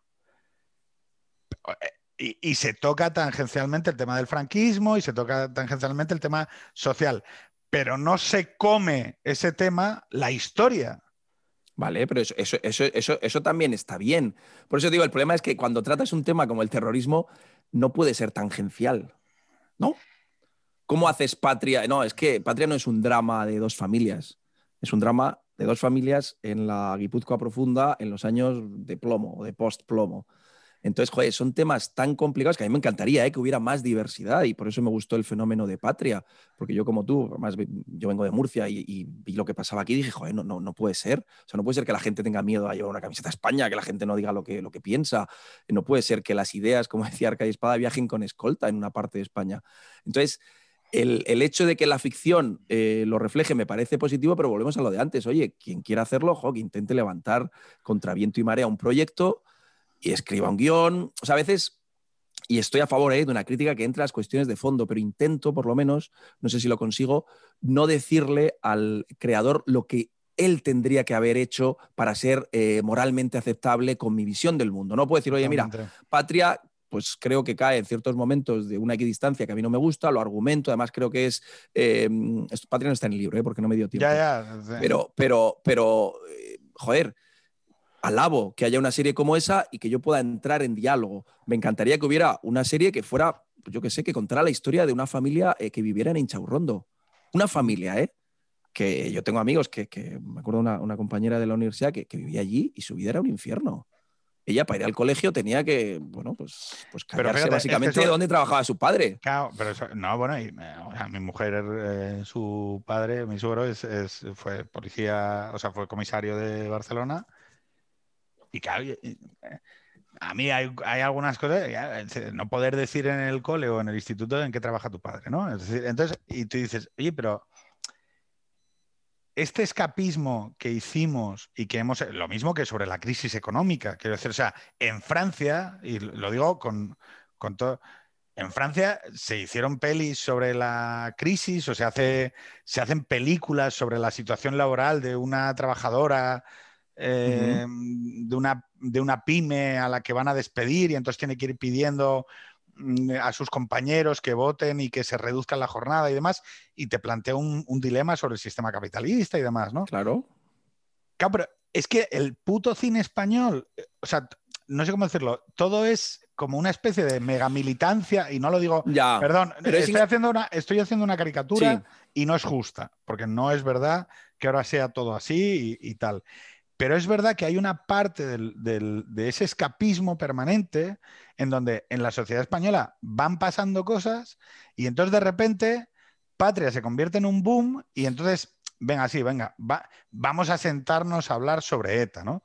Cuando ETA debería haber sido una cosa que durante 40 años hubiera estado presente en nuestra ficción, que se hubiera hablado de las víctimas, no una ni dos, sino 80 veces, porque ¿Sabes que lo, novedoso de Patria, que esta es la novedad de Patria, es que el papel de la víctima de ETA nunca ha estado representado. O sea, lo que hace diferente a Patria es que teníamos, eh, desde la película aquella de Gonzalo Suárez, donde Achero, no, ¿es era Achero Maña? No, no, no, ya sé eh, cuál dices. Ruth, eh, Ruth, Gabriel creo que es, y el otro, es, Ah, Nancho Novo. días, días, contados. Días contados. que es un relato de Juan Madrid, que es un, novelista. Sale Bardem, sale Bardem de, haciendo yonki, que se inyecta en el mm. cuello y tal, ¿no? Y entonces, el cine español, durante 40 años, que es que es la hostia, ¿eh? durante 40 años el cine español en democracia había representado a algunos policías esencialmente a los terroristas, si es que alguna vez se esforzaban en contar una historia de terrorismo, desde la fuga del penal de Burgos y demás, y en su puta vida, en un país en el que habíamos tenido a Miguel Ángel Blanco, Lo hizo, lo, hizo el documental, el documental sí que hay varios interesantes de, de mm, Eterio Ortega con este, bueno, por supuesto también el de 13 entre mil, pero sí que lo hizo el productor extremo de la hora, Elías Querejeta, hizo algunos, y luego sí que hay una película de José Luis García Sánchez que se llama Todos están invitados, o Nadie está invitado con Coronado, del año 2007-2008, que son las primeras. Pero entonces volvemos, Pedro, a lo de antes. ¿Quién tendría que haber hecho algo? ¿Te acuerdas tú que el otro día cuando hablábamos, en este caso por Twitter, decías, claro, es que eh, ya está bien de quejarse de que no se hacen cosas, ponte a hacerlas. ¿Tú cómo solucionas eso? Claro, está muy bien ahora decir, nadie ha hecho nada, eh, tú y yo tampoco. Bueno, estamos haciendo algo. Tú bien, pero no hemos, hecho, no hemos... a ver. pero, pero, entonces, entiéndeme lo que quiero decir que en ocasiones. No, no, si yo la apelación a la responsabilidad individual es el primer mandato. Es decir, yo no le puedo pedir a la gente que haga cosas si yo no las hago antes. Bien. Entonces, nosotros lo que pasa es que hemos tenido unos mayores que en muchos casos le han dicho a la gente, oye, tú en esto no te metas. Y no han creado una organización, no han creado una tradición, no han creado un sistema de, eh, de acompañamiento como si lo ha hecho la otra parte que ha comparecido con absoluta normalidad y vuelvo a decir, los que lo, han hecho, lo han hecho bien son ellos, no, no nosotros. Porque, si es que hay un ellos, nosotros. Sí, eh, vamos a decir que hay un ellos que son todo el entorno del chale, porque es una religión. Y el, la fe religiosa, además, eh, estricta, vamos, es que hasta jugando al mus son aberchales. Mientras que tú, pues oye, vas a jugar con tus hijos y, pues mira, pues no sé, vamos a jugar al ajedrez y no vamos a hablar de política. No, no, no, para ellos yo vivo aquí y, yo me quedaba flipado cuando todavía sigue ocurriendo. Hay gente que los viernes se ponía en las rotondas con banderas de eh, Euskal Presoac, los viernes por la tarde. Y dices, no habrá mejores cosas que hacer, pero claro, cuando estás tan investido de la causa, dedicas todo. Entonces, yo no echaría eh, balones fuera, pero o tienes esa fe bueno, pues muy difícil, tú lo has dicho, oye, pues yo... Quien cree, crea. Esto es una frase que le gusta mucho a Calleja. Ah, mira, es que pues, pues no, la, no, la, había escuchado, pero está muy bien. Quien cree, crea. No, yo, ¿En qué creamos? Entonces, ¿dónde está? ¿Dónde está? Digo, eh, yo he seguido mucho los Sabater, Juaristi, que hicieron una labor eh, extraordinaria, heroica. pero no lograron, y me acuerdo, un, artículo que luego se convirtió en, en, libro de, de, Sabater diciendo, perdonen, ¿cómo era? Perdonen que les moleste, o perdonen las molestias, que llamaba explícitamente a la gente del cine no tuvo éxito. Bueno, se a manifestarse y tal y cual, pero venía a decir, oye, chicos, eh, ya que estamos tan comprometidos con todas las causas, aquí nos están matando, comprometamos, ¿no? Pues bueno, esa batalla no se ganó. Pero yo, tampoco la he ganado. Yo, no puedo decirle ahora a nadie, oye, es que en los años 80 no hiciste la película que tienes que haber hecho. No, no, vuelvo a decir, si yo... entiendo. Pensar a futuro, no pensar hacia el pasado. Sí, algo sobre sobre el escapismo, que sí que creo que es un tono general, es decir, en quizá el hecho de, tener ese pasado eh, predemocrático es como, bueno, porque es llamativo, pero hay un cine de los años 50 y 60 en España maravilloso que habla del costumbrismo y de la cotidianidad. Y aquí, o sea, quiero decir, bueno, salvo algún ejercicio tipo Tasio, ¿no? Como más cosas así, o incluso el propio Meden, cuando de repente trataba de tocar mira, Medem, con todas sus peculiaridades, dentro de sus historias, vacas, por ejemplo, es una. A mí nunca me gustó. No, yo, yo puedo entender que no le guste a la gente, pero Medem trabaja con, con, el territorio, es decir, con lo que tiene allí, frente a otras historias del cine español, que es, bueno, esta historia podría estarse dando en cualquier sitio, porque no me habla de nada. salvo alguna nota de folclore, no me está hablando de nada concreto, ¿no? Medem habla de mm, de, cosas que suceden en su entorno. Te puede gustar o no, ¿eh? pero por ejemplo, Vacas sí que habla de la historia del País Vasco, desde la óptica, evidentemente, de Medem, pero habla de la historia del País Vasco. Y esa historia se podría haber replicado en Galicia, en Asturias, en Murcia o en donde fuera. Pero no, quien cree, crea. Es decir, necesitas crear desde un determinado sistema de creencias. Eso yo creo que es uno de los elementos a reflexionar. La secularización. sí. Pero yo creo que eso, eso si tienes una finalidad, digo, porque no todo el mundo tiene que creer para crear. Hay gente que lo que tú dices que es más una cosa escapista y lo que le gusta es contar historias y digamos que esa premisa está muy bien si tienes un cine más comprometido, una serie más comprometida, más militante, si quieres entrar mucho más en el la transformación social, pero yo también reivindico mm, mucho... No te, no te hablo de eso. Yo, por ejemplo, cuando tú crees en una verdad... Eh, cuando tú tienes una verdad que transmitir porque te es propia, ¿vale? Y, por ejemplo, has advertido una belleza en el mundo, ¿vale? Vale. La amistad. O sea, eh, Vale, vale, ahora entiendo. es decir, El creer Sí. en la amistad te hace crear historias de amistad potentes. exactamente, ¿no? porque, Vale. porque tú has detectado algo que es verdadero y que, te, y que a ti te, te resuena, hay una belleza, digo belleza, pero podría ser otra emoción, quiero decir, un... Y, pero que es algo que es verdadero y que entonces tú capturas para eh, comunicarlo, ¿no? Es decir, y normalmente para mí, por eso el elemento de creencia, no digo en una creencia de religión organizada o en un determinado Claro. sistema de valores políticos, sino que puede ser en el amor, la confianza, la amistad. Vale, vale. Entonces O sea, sí, sí. Girls- como veníamos de hablar, como veníamos de hablar de la, ideolo- de la ideología como religión a Berchale, claro, yo Bueno, ahí es pensaba que... que- te referías. Habría mucho que decir sobre si son bienes sustitutorios, es decir, que Bueno, yo creo que sí, está la clarísimo, ¿no? secularización del País Vasco no Pero es- bueno, incluso, incluso con mucho activismo ahora que hay en, en todo el tema de la identidad, eh, mucho creo que tiene sustitutivo, es sustitutivo de la religión. Se imponen dogmas, quien se salga del dogma es un hereje. eh, hay una creencia creativa y todo lo que hagas tiene que ser pensando siempre en modificar, crear ejemplos. eh, es un activismo prácticamente, eh, vamos, que, que- que- que Pues vamos a hablar de un activista, vamos a hablar de un activista eh, que es una bomber y de una serie en la que tenemos una abierta discrepancia entre tú y yo. Dime cosas. Manhunt, una bomber. Yo voy a decir una cosa. te compro la parte de cómo está actuado y la actuación de, mm, de- sobre una Paul Bettany. de Paul, eh, Paul Bethany o Paul Bettany, o como se quiera decir. Creo que es Bettany, no lleva H. Bien, me fío. Betani. Eh, que sí es verdad, todo lo que dices tú es una humanización de un terrorista y está muy bien hecha y te hace incluso sentir curiosidad y mm, por, por- por ese sueño tecnológico de una bomber, ¿no? De, o sea, esa, esa, esa, esa interpretación de la tecnología como maldición y como demás. Pero tengo que decir que Sam Worthington, o Worthington, ¿cómo se dice? Worthington, Worthington. supongo. Es, Pero es un- es un inaguanta- petardo. es inaguantable. Sí. O sea, es inaguantable durante toda la serie y además el problema es que el puto libro en el que está basado es del detective.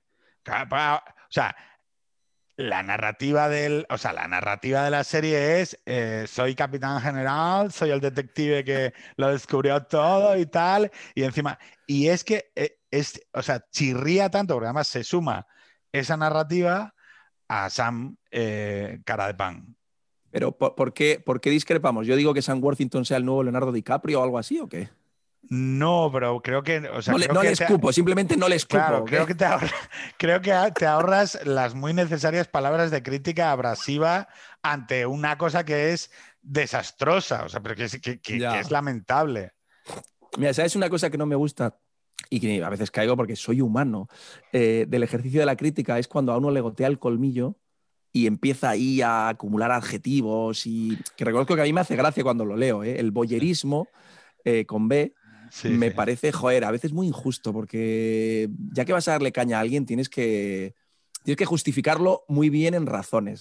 Si, un- si estás hablando con un amigo en, el bar, pues podemos decir lo que estamos diciendo, pero a veces me parece muy cómoda la postura del crítico que es, bueno, yo aquí desde mi salón eh, en dos horas voy a destrozar, además con mala leche, lo que a ti te ha costado seis meses, eh, 200 sueldos, eh, no sé cuántas noches en vela. Jo, me parece muy injusta a veces la, la- la crítica que, sobre todo si vas a crucificar a alguien, Claro, yo lo que pasa, necesitas- a ver, yo entiendo que Sam, o sea, Sam no es un Sam no nos oye y podemos decir lo que no, no, queramos. soy, no, y además que es un tío que, pues, que, que- que su- el, todo el dolor que le podamos hacer y las lágrimas que le podamos causar, pues se, se lo secará con billetes de 500 dólares, así como, ¡ay, qué espera, pe- qué, pena! me qué está pena". llamando, me, me está sí. llamando Sam. No, pero, pero lo que te quiero decir es que me, me llamó bastante la atención porque es una serie que es muy decente, o sea, es, muy, muy disfrutable. Si la extirpas de las putas partes, o sea, hay actores, quiero decir, vale, yo sé, que no hay que hacer críticas destructivas, ¿no? Pero, por ejemplo, Ariadna Gil. O sea, Ariadna Gil es capaz de joder una película ella sola. Porque es alguien tan absolutamente negado para la actuación que, eh, que es imposible. Quiero decir, o sea, es, eh, a, veces hay, hay actores que te sacan totalmente de la puta trama. Sí. ¿no? Entonces, yo a mí me pasa eso con, eh, con Sam, ¿no? Y porque eh, son inaguantables. Claro, la otra serie de psicópatas, que sí que creo que eres muy justo con ella, que es Mindhunter. Mindhunter, esa te gusta. No solo me gusta, sino que creo que aportó una sublectura del, del cine de Fincher, de Zodiac y demás, porque es cagada. Es una, sí, sí, sí, es una derivada, claro. Eh, o sea, es, eh, cojo Zodiac Fincher y creo Mindhunter y está, o sea, toda la estética y todo está fusilada, pero con la, con la, con la premisa de que tiene que ser más rítmica y menos cerebral, ¿no? Y menos, eh, y menos pretenciosa. ¿Tú, viste la segunda temporada de Mindhunter? No. Ah, vale, es que hay un, hay un elemento ahí que precisamente como nos gusta lo de las eh, políticas de identidad, eh, que es muy interesante porque eh, todo apunta, es un pequeño spoiler, en la segunda temporada que hay un asesino con unas características físicas y entonces la corrección política evita que esa investigación siga adelante. Entonces, en ocasiones, para defender... Es afeminado. No, no, en este caso es negro. Y entonces, como es en Atlanta... Oye, yo no sé si te voy a meter en un problema, pero ¿Tú cómo dirías de alguien? Porque el otro día lo estaba hablando con un amigo que es gay, ¿no? Y entonces, al referirme a otra persona, dije, no, este es súper gay, ¿vale? Y entonces, Habría que preguntárselo a Larry David, yo, yo no lo sé. Claro, y entonces yo decía, joder, ¿cómo puedo decir? Que, a mí no me parece peyorativo y, me gustaría normalizar el hecho de que, pues si alguien tiene más pluma o menos pluma, pues como si a mí me llamas gordo, pues sí, yo no lo pues, considero algo malo, quiero decir, es lo que soy, ¿no? También se dice de alguien que es súper macho, o yo qué sé, o que es. Eh, sí, no, la verdad es que no lo sé. Pero ¿cómo lo, cómo lo denominaríais para que no fuera algo eh, que tenga una interpretación peyorativa? Es que no lo sé, no sé tampoco por qué tiene que tener peyorativa. No, es que no lo sé, no lo sé, no sabría decirte. No, es que me pasa lo mismo, Te pasa lo mismo que los detectives de Mindhunter. Ya, Habría que, habría que o sea, ¿cómo pasarías? Ahí, ¿no? Perdona, o sea, tú imagínate que eres el de la central de policía y tienes que decir, persigan ustedes a un super gay. Claro, el problema es. Te estoy haciendo sentir incomodidad, pero es una cosa que tenía que hacer. Que, tenía que hacer. Oye, vamos a ver, la tarea del héroe. ¿Vale? Eh, voy a decirte una cosa sobre Stranger Things. Sobre antidisturbios, te voy a decir una cosa muy breve. Es. Tú conoces policías, ¿no? Policías ¿Cómo si conozco policías? ¿Que conoces a algún policía? Sí, tengo hasta un vecino poli. Bueno, pues eh, los policías. Me siento muy seguro. Y más, y más los de antidisturbios, las UGRs y demás, tienden a ser, a ser gente, no digo todos, pero tienden a ser gente creyente. ¿Vale? No, no lo sabía. Pregúnteselo a tu vecino. Em, hay, un, hay como una especie de sesgo. Me llamó bastante la atención, además de ser conservadores, que es que me llamó bastante la atención que en Antidisturbios, que, se afronta el dilema de la muerte de un tío por parte de ese equipo de policías, ni uno solo de, los seis polis, eh, el hecho religioso está presente en nada. o sea, pero que no hay, ni un no hay ni un crucifijo cuando es, oye chico, ni uno de los seis aunque sea folclórico, aunque sea de forma folclórica. Claro, o le coge la mujer, bueno, la imagen para mí narrativa sería, le coge la mujer y le dice, vamos a ver al cura. Sí, decir, porque sería, bueno, pero porque yo es lo que, la cotidianidad que conozco. Que es que en España hay gente creyente. Ya, pero eso, por ejemplo, cuando hablaba en, el de Razón y Fe, pongo un ejemplo de una serie que se llama Paris, es una serie muy poco conocida, del 2009, que el protagonista es una serie británica y el protagonista es un cura que hace exorcismos una serie británica. Imagínate cómo eh, haríamos en España, sabiendo que puede haber de todo, pero en general, cómo sería una serie con, un cura como protagonista. Bueno, sería vamos, nada de héroe, todo lo contrario. Sería el, mayor villano. Además, hasta aquí hubo una. hay señor, señor. Bueno, pero entonces era coña. Sí, sí, sí. Pues no, pero, era, era, era, hay señor, señor. No, es que, eh, fíjate, yo aquella serie, aquellas, aquellas series azconianas de 80s, mm, 90s, que de repente llega Antena 3 y pone farmacia de guardia encima de la mesa, luego llegan eh, desde los ladrones van a la oficina, y señor, señor, lleno por favor, eh, menudo es mi padre, luego Telecinco farmacia de guardia. Fíjate que todas estas resonaban en las mismas coordenadas.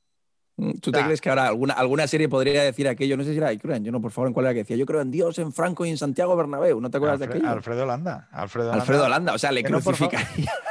por mucho que fuera un personaje de ficción.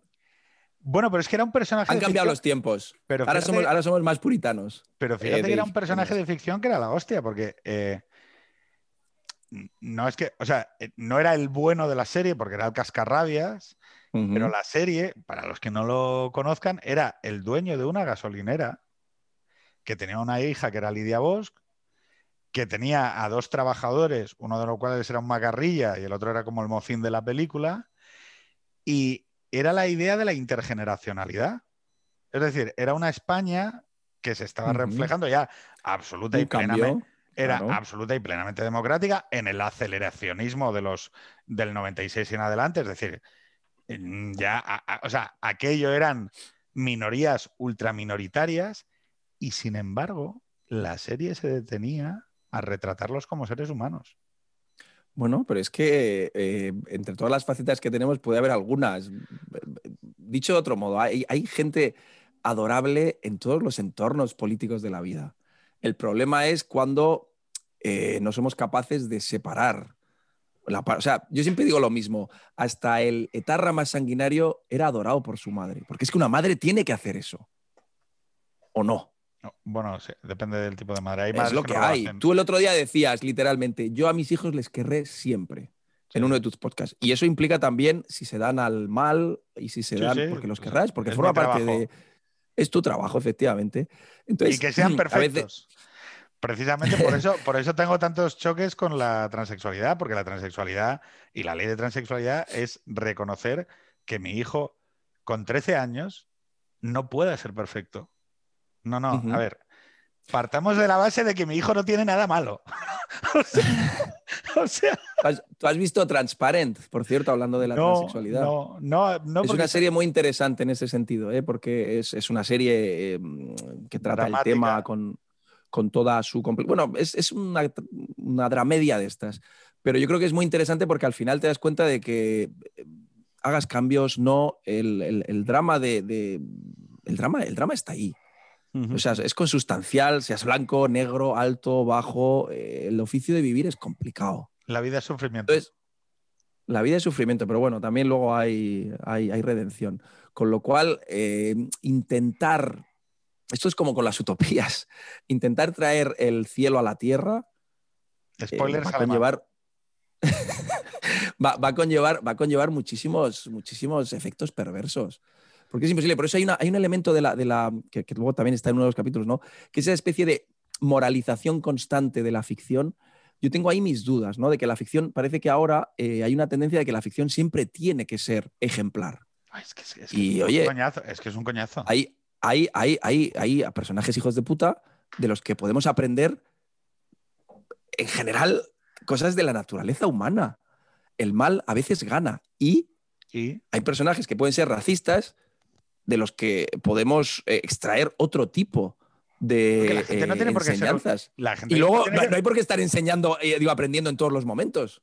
No, es que luego, eh, esto que has dicho tú, oye, hay personas, que, es que es, es, llamativo porque nosotros venimos tú eres de la misma generación que la mía, donde tú te acuerdas de aquellos eh, late noventas, donde todo era como una especie de, eh, eh, todo era libérrimo, ¿no? Y, era muy, muy poco estandarizado en el sentido de que pues, las cosas eran como muy diversas, ¿no?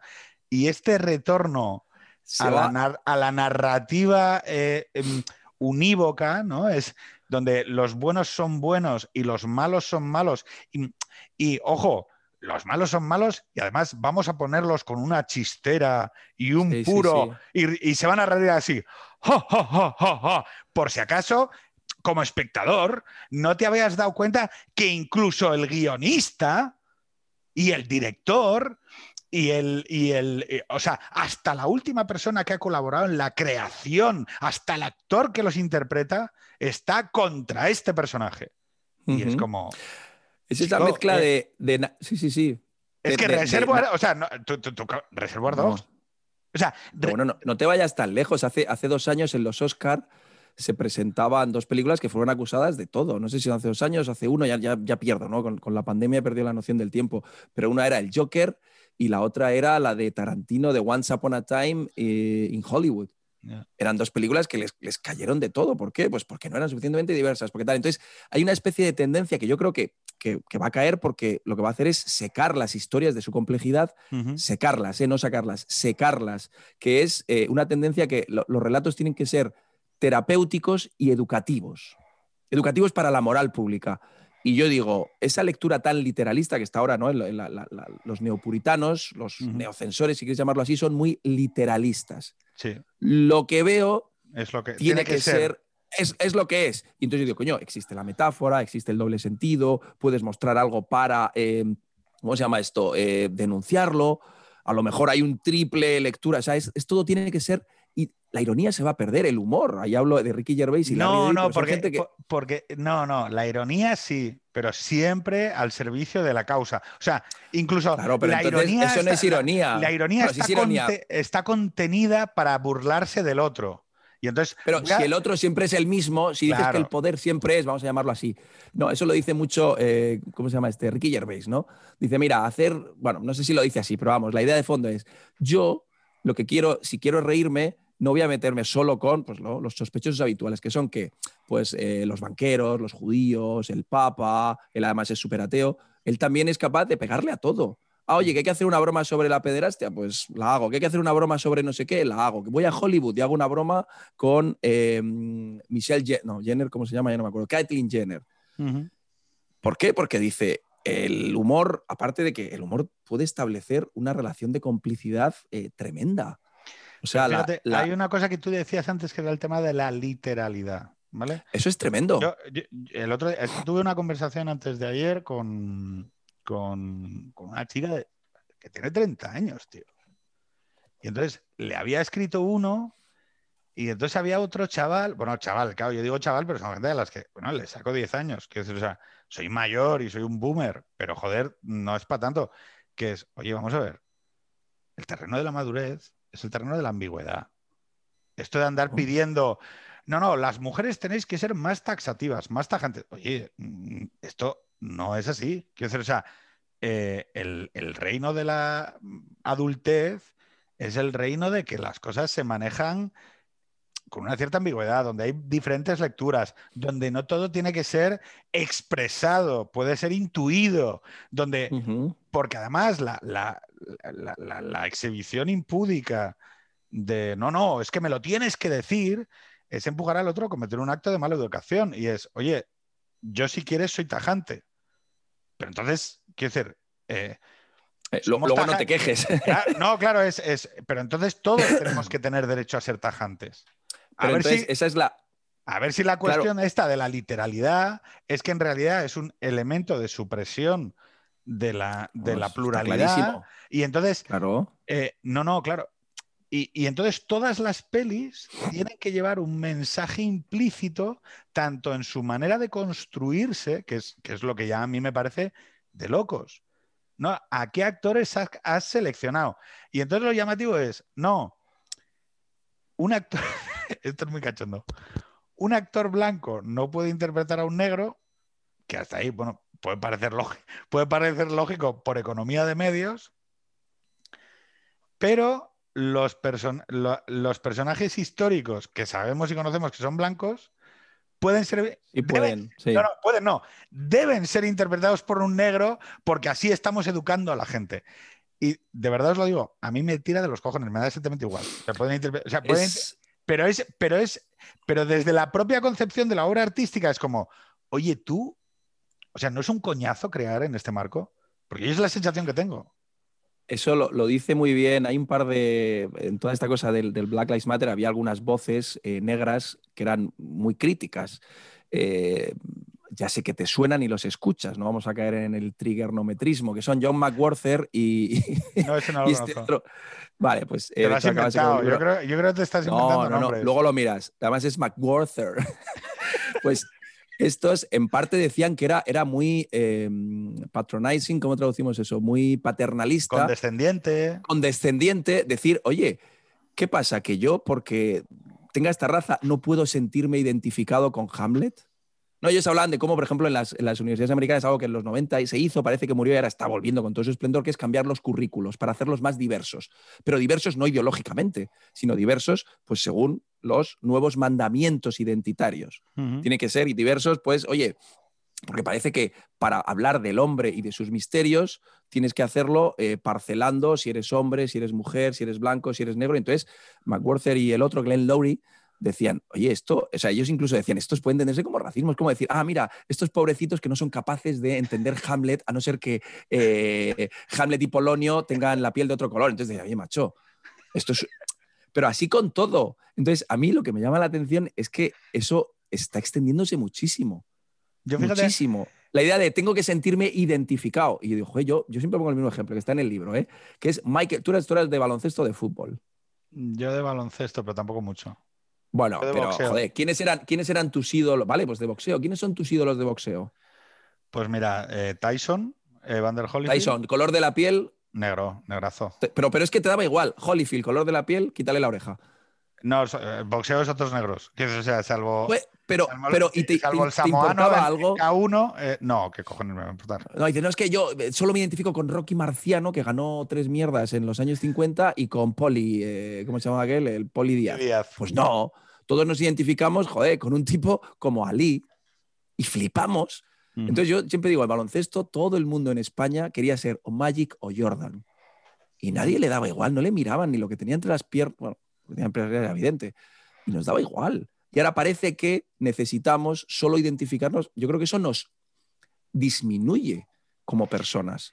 Pensar ver, que solo tus espejos hacerte- pueden por ser.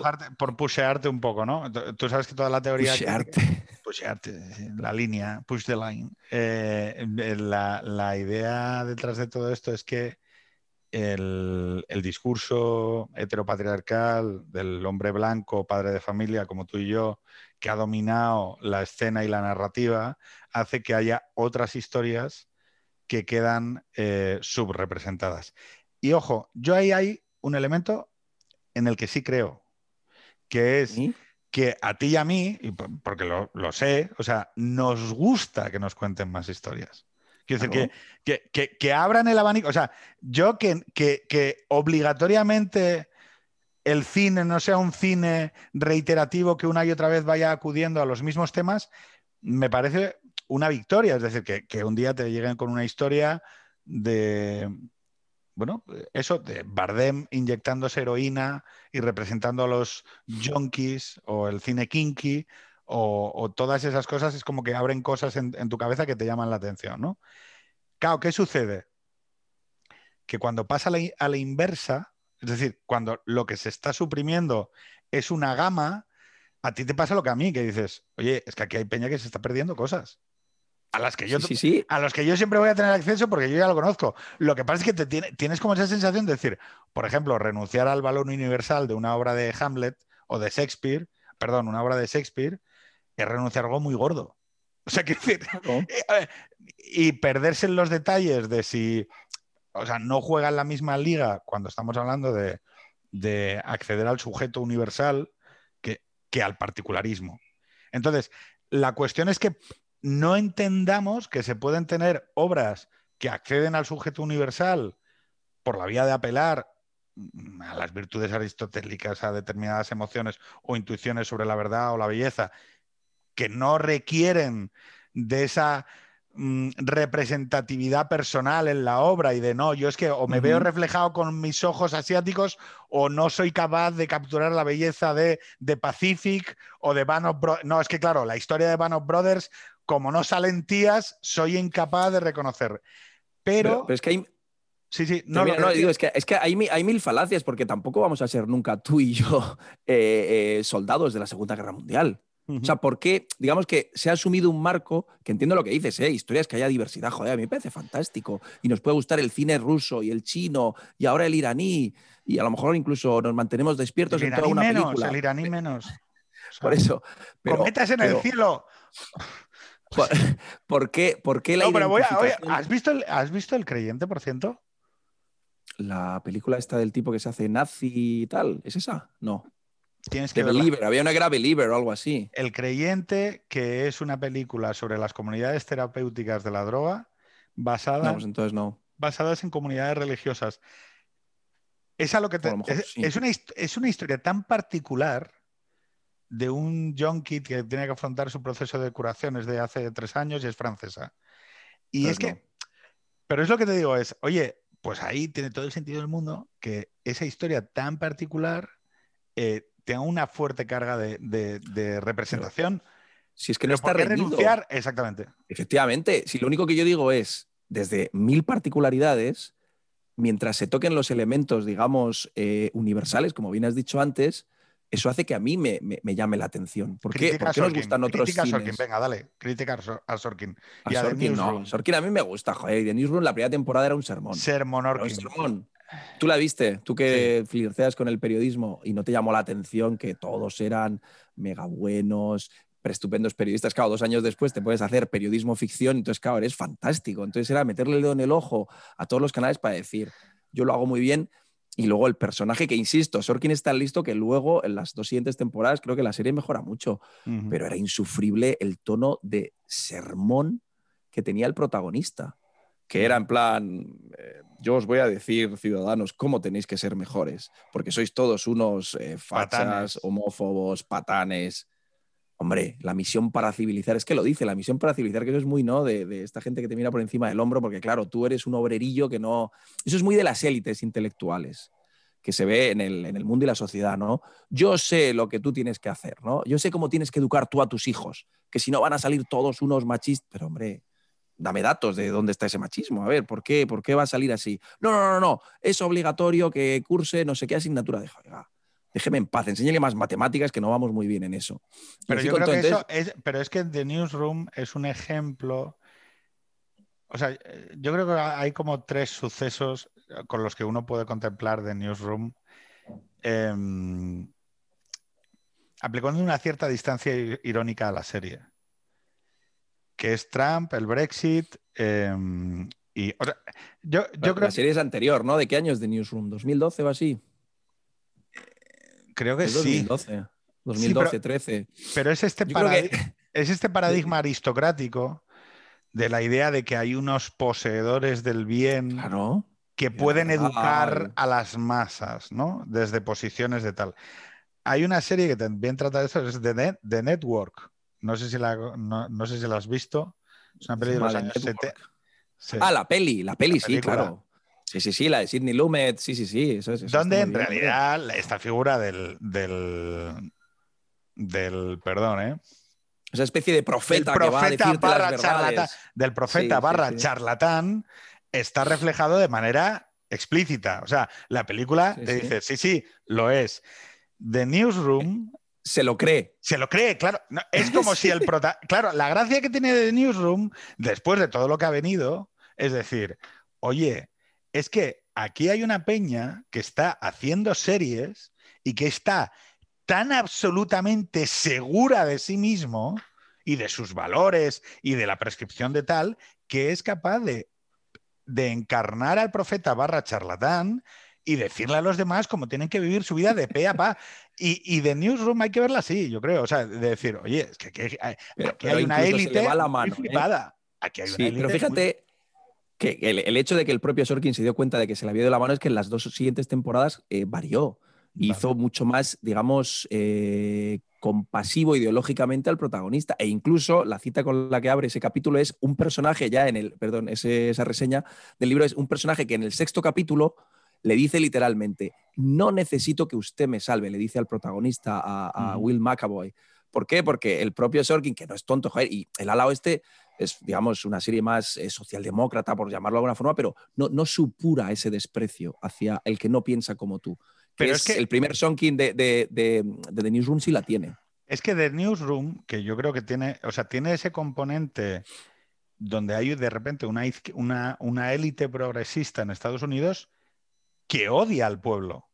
O sea, que Pero lo se odia. está O sea, decir, lo- eh, que, que les ca- o sea, que aquí en, en España se ha transformado en Colboni diciendo, bueno, pues los camareros que instalen placas solares.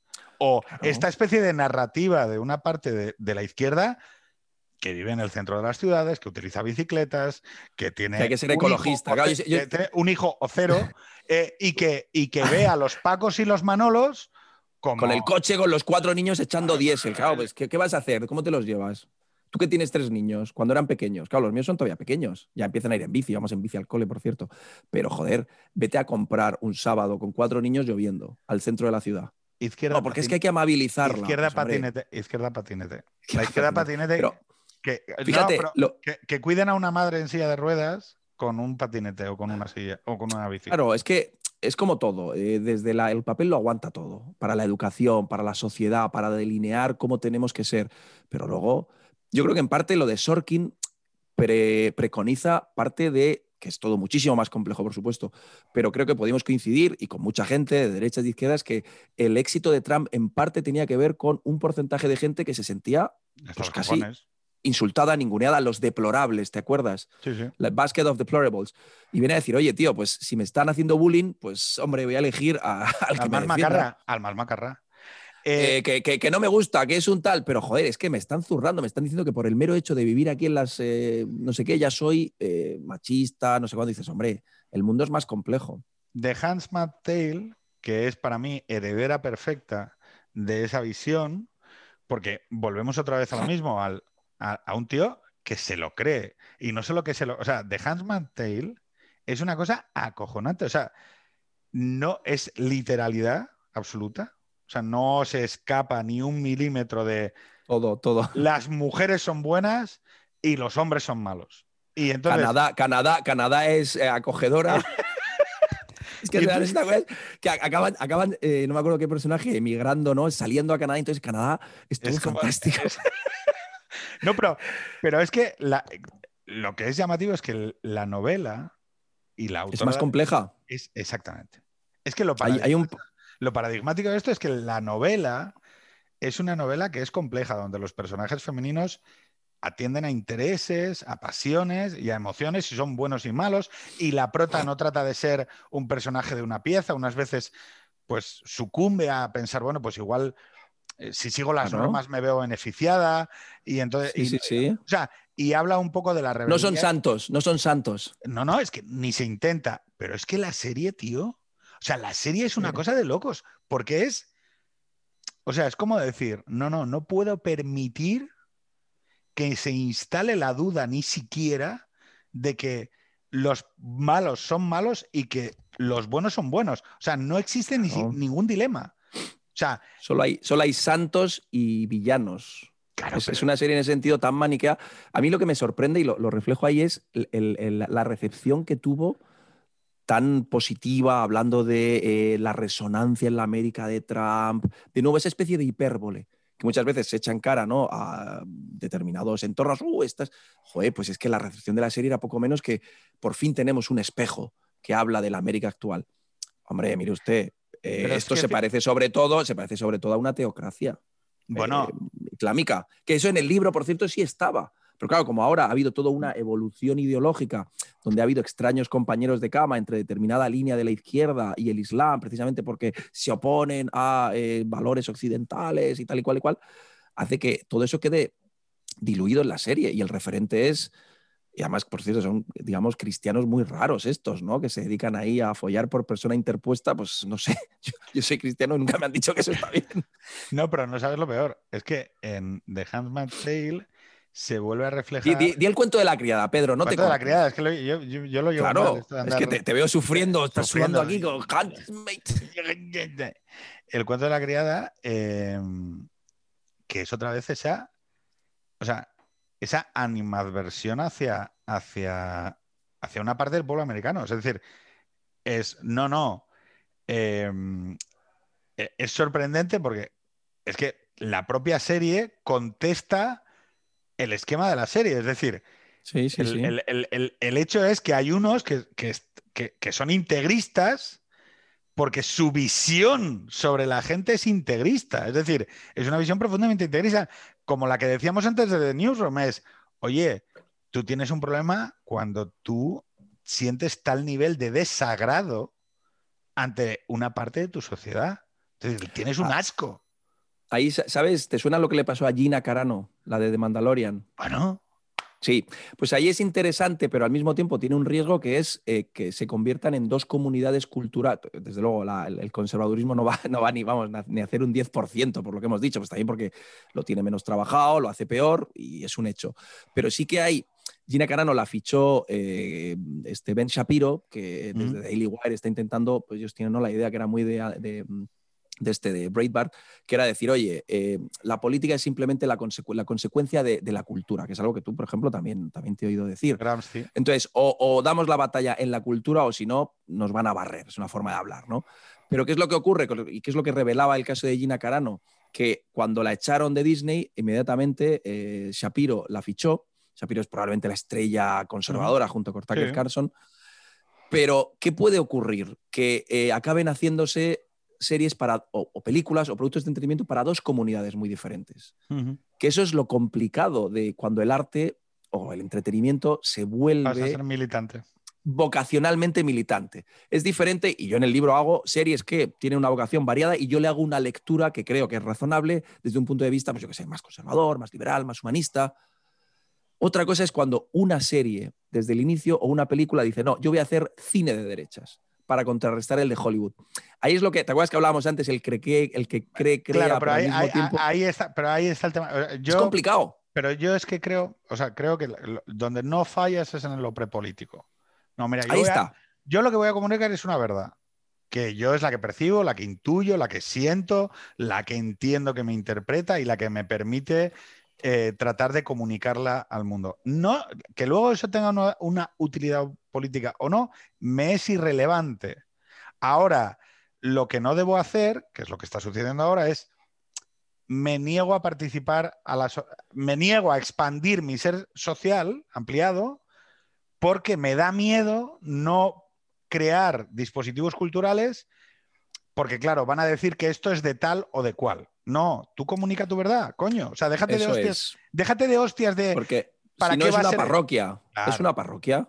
Digo, la parroquia el, el rock cristiano, el rock cristiano, quiero decir. Eh, pues no, funciona. No, no, sí que funciona. Hemos tenido. ¿Funciona? Ah, pues dime eh, alguno, eh, que yo no lo sé. Mick Jagger. No, mira, yo no, no, no, no, no, no, no lo sé. dime rock cristiano, macho. No, no te preocupes. y, no, soy, un tío sospechoso de, de, que no le guste el... Digo, voy a misa, joder no, a joder, voy a misa, coma. Mira, rock cristiano de los 90 fue donde hubo, fue donde hubo un boom que nos llevó. Eh, eh, joder, es que los vas a conocer, coño. Eh, Creed, ¿tú te acuerdas de, Creed? Canta, cántame, Pedro. Es que yo soy muy malo con esto, tío. hello, my friend, I see. es que, tío, vamos a. voy a poner. luego lo vemos. No, no, no, vamos, vamos. My Sacrifice, mira, se te la voy a poner ahora. ¿Qué crees? ¿Que no? Pero, pero vamos a ver, no, no, no digo que no, pero en ocasiones creo que se pueden extraer lecturas muy razonables, eh, humanistas, humanistas cristianas, eh, conservadoras, liberales, en series que no necesariamente pretenden serlo. Yo pongo un ejemplo en el libro de, una serie de, de, David Simon, que es un tipo, digamos, eh, de izquierda clásica. Lo estás compartiendo, fantástico. Sigue, sigue. Creed My Sacrifice. Un tipo de izquierda clásica que la serie que hizo después de The Wire puede entenderse perfectamente como una, un alegato liberal de la noción de comunidad. Oye, que el Estado nos falla, que le den. Aquí eh, nosotros nos vamos a ayudar unos a otros. Ese tipo de cosas creo que solo las, las, obras de arte o de entretenimiento complejas que son capaces de hacerse cargo mm, de, la complejidad al final, del alma humana, de la sociedad, de cómo se interactúa, que no tienen esas anteojeras del meeting, son las que pueden proponer lecturas que inicialmente van en contra de los presupuestos ideológicos del creador. Lo que tú decías, es que hay series y películas que tienen que asegurarse que hasta el apuntador eh, comparte ideología con la serie y los creadores. David Simon dice, mira, esta historia me interesa. Y no soy maniqueo, claro que quiero que, yo que sé, caiga el capitalismo y no sé cuánto, pero joder, hay cosas que funcionan, los personajes tienen fuerza. Yo creo que es la idea, ¿no? Lo prepolítico. Bueno, de David Simon, o sea, lo, que me, te voy a decir, el 11, o sea, sabes que en las listas electorales es muy importante el 1, pero también es muy importante el último. El 11, Sociedad y Política en David Simon, es tu último capítulo y lo dedicas a Esto es América, The Wire, Trem, Show Me a Hero, The Deuce.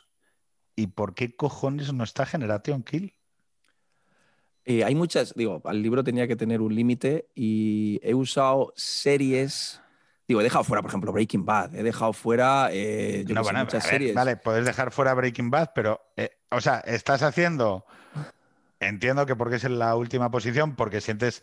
Porque en esta casa lo que hay es Kill- verdadera pasión por David Simon. Entiendo, Vale. ¿no? O sea, o No, no. tampoco, tampoco, no, la- la- sí, sí, sí, la Conjura contra América, por ejemplo, no la metí simplemente porque no la había visto, pero Generation Kill, que sí la he visto, además es una miniserie que me gusta mucho, Es maravillosa. no le vi, sí, sí, sí, pero yo no le vi esa... eh, si te das cuenta, los cuatro capítulos de David Simon son una especie de diálogo con el, el capítulo anterior, los cuatro, los cuatro reseñas que hablan sobre todo de la sociedad occidental, la ciudad, Sí, las sí, relaciones la ciudad- Generation Kill al final es un relato de guerra.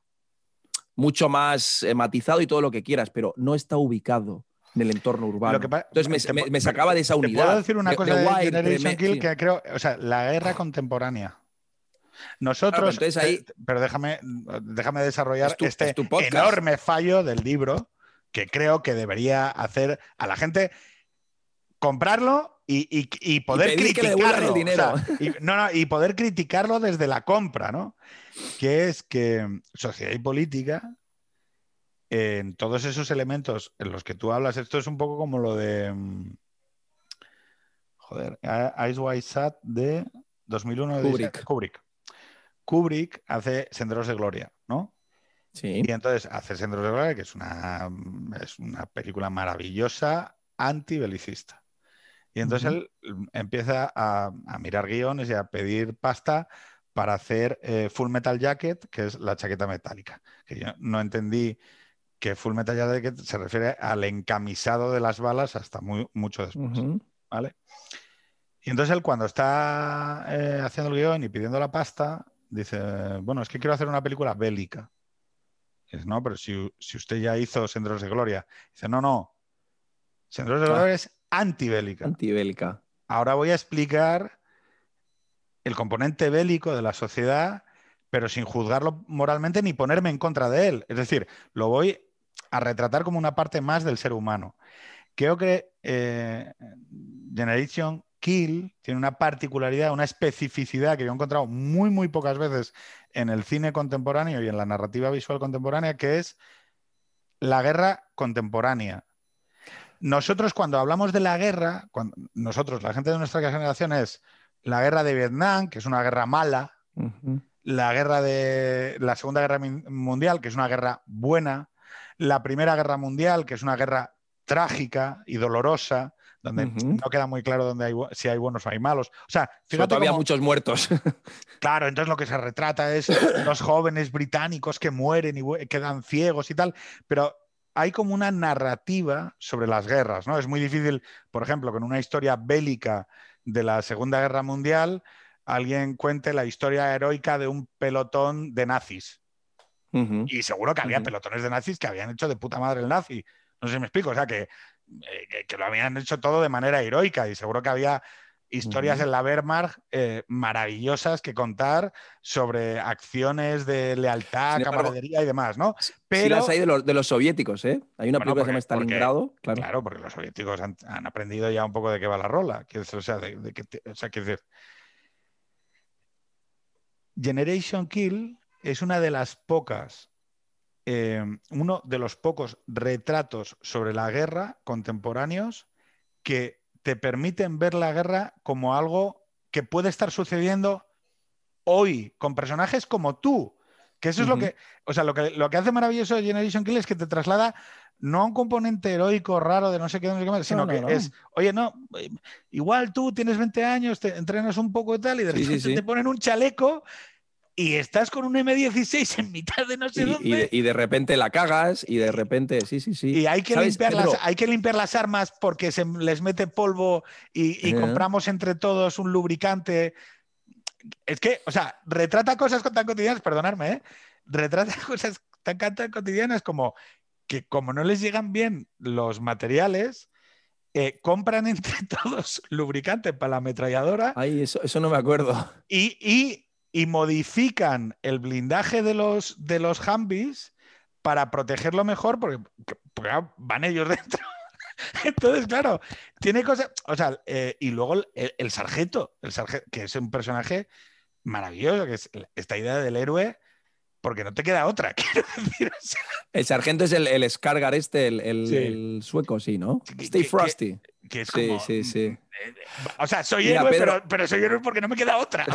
Bueno, pues es como, como tanta gente. Hay una serie, precisamente con ese heroísmo a la fuerza, que te recomiendo vivamente, es muy reciente. Es una serie israelí que pone aquí HBO, que se llama Valley of Tears, que está ambientada en la, en, la Guerra de los Seis Días. Está muy bien. Me parece de, lo... Digo, series bélicas no hay tantas, pero ahora me has dado, ¿no? Si esto va bien, que no sé si irá, quiero publicar otro donde sea más centrado en cosas estéticas y narrativas, pero podría haber ahí un tríptico buenísimo con diferentes visiones de la guerra, que una sería Band of Brothers, que es una guerra más heroica, eh, Generation Kill, que es la guerra, buena, la guerra buena. Sí, la guerra buena, incluso con su eh, contraparte que es de Pacific, pero luego eh, se podría meter ahí la guerra como elemento inevitable, que es, claro, porque Israel es un, es un país que está, y, en concreto la guerra de los seis días fue una especie de, vamos a desaparecer. O sea, desaparecemos, sí, sí eh, porque nos, nos machacan. Y es una serie, joder, te recomiendo porque me parece que, que, está muy bien de nuevo. Da igual que sea, volvemos a lo de siempre, lo específico tiene valor, pero al final ahí se está hablando de cuestiones heroicas, de, odio, de solidaridad, de muchas cuestiones que da igual que sea Israel, Palestina, eh, Estados Unidos, España, porque nos llegan. Me parece que es una serie que te va a encantar. Hay una genialidad de, de, de Band of Brothers. Es la primera vez que, o sea, que lo entendí de que lo vi. Que yo creo que es una cosa que yo, no es que yo lo haya visto, sino que todo el que ve la serie lo ve, ¿no? porque la serie se detiene a retratar una cosa y además lo explica y en los monólogos finales incluso lo dicen, ¿no? Es, eh, tú no haces avanzar la línea por la democracia o por un concepto teórico de justicia o por mm, ir a matar a Hitler. Tú haces avanzar la línea porque tienes un tío del Bronx pegado a ti, que es tu hermano. El compañero de cordada. ¿sí? Y al que te debes, ¿no? Y eso es un aprendizaje que también sirve para la política, como sirve para cualquier tipo de proyecto comunitario colectivo, ¿no? De mm, frente a la esto que hemos estado hablando antes del cuento de la criada, ¿no? Donde uno es lucha contra la homofobia y contra la falta de igualdad de las mujeres y contra mm, los grandes, las grandes estructuras de opresión.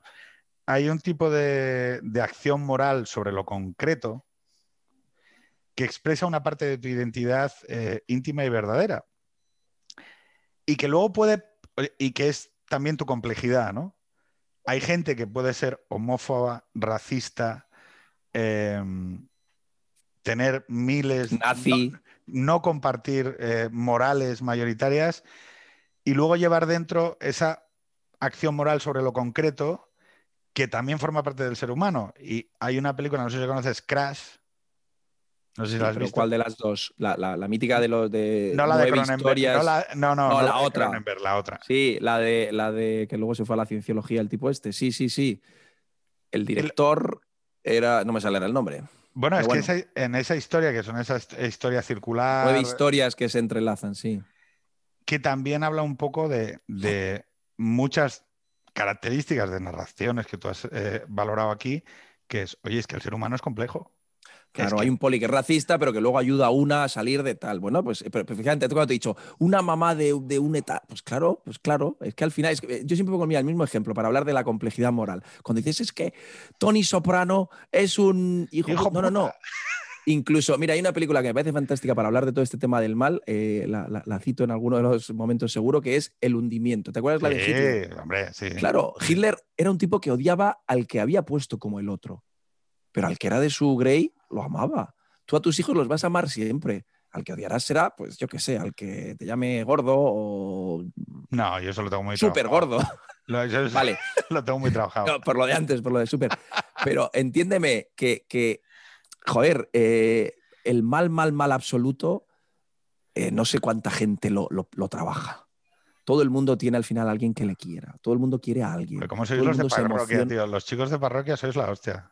Siempre No, le te- no, yo no soy de tiráis un parroquia. salvavidas. Siempre tiráis un salvavidas. O sea, es que. No, pero es que, la, pero Oh, es que, pero perdona, hasta Pedro, Pedro, Hitler en su última mesa ahí, es que si pero se es hubiera... que eso, fíjate, no es parroquia, eso es cierta, si quieres, aparte de aceptar la complejidad. Indulgencia con- eh, con, uno mismo. No, no, no, es el humanismo. El humanismo al final es tener fe en el hombre, tío. Y que el hombre va a ser capaz de sobreponerse a todo. Me da igual que sea Pero el sabiendo, que, sa- sabiendo, sabiendo que, que- que el hombre es una mierda en sí, o sea, que, es fa- que tiene Bueno, es que una fallos, cosa no quita la otra. Aceptar las debilidades. hace- claro, es que tú quieres superhéroes, superhombres. No, no, que va, que va. No, no, no, al revés, al revés. O sea, yo, yo soy el peor. O sea, que. Parroquia, parroquia. No, Parroquia, parroquia. los ha dicho capillitas, bien. Los, los capillitas. Los capillitas, capillitas. El No. hombre que está todo el puñetero día dando el coñazo en Twitter con la familia, con no sé qué. Nos, nos puede mirar por encima del hombro. Sí, pero yo no practico.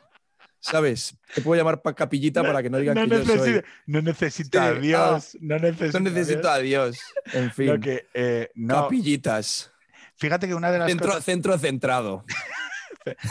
Ni, ni Stalin ni casado. Es. Ni capillitas, ni.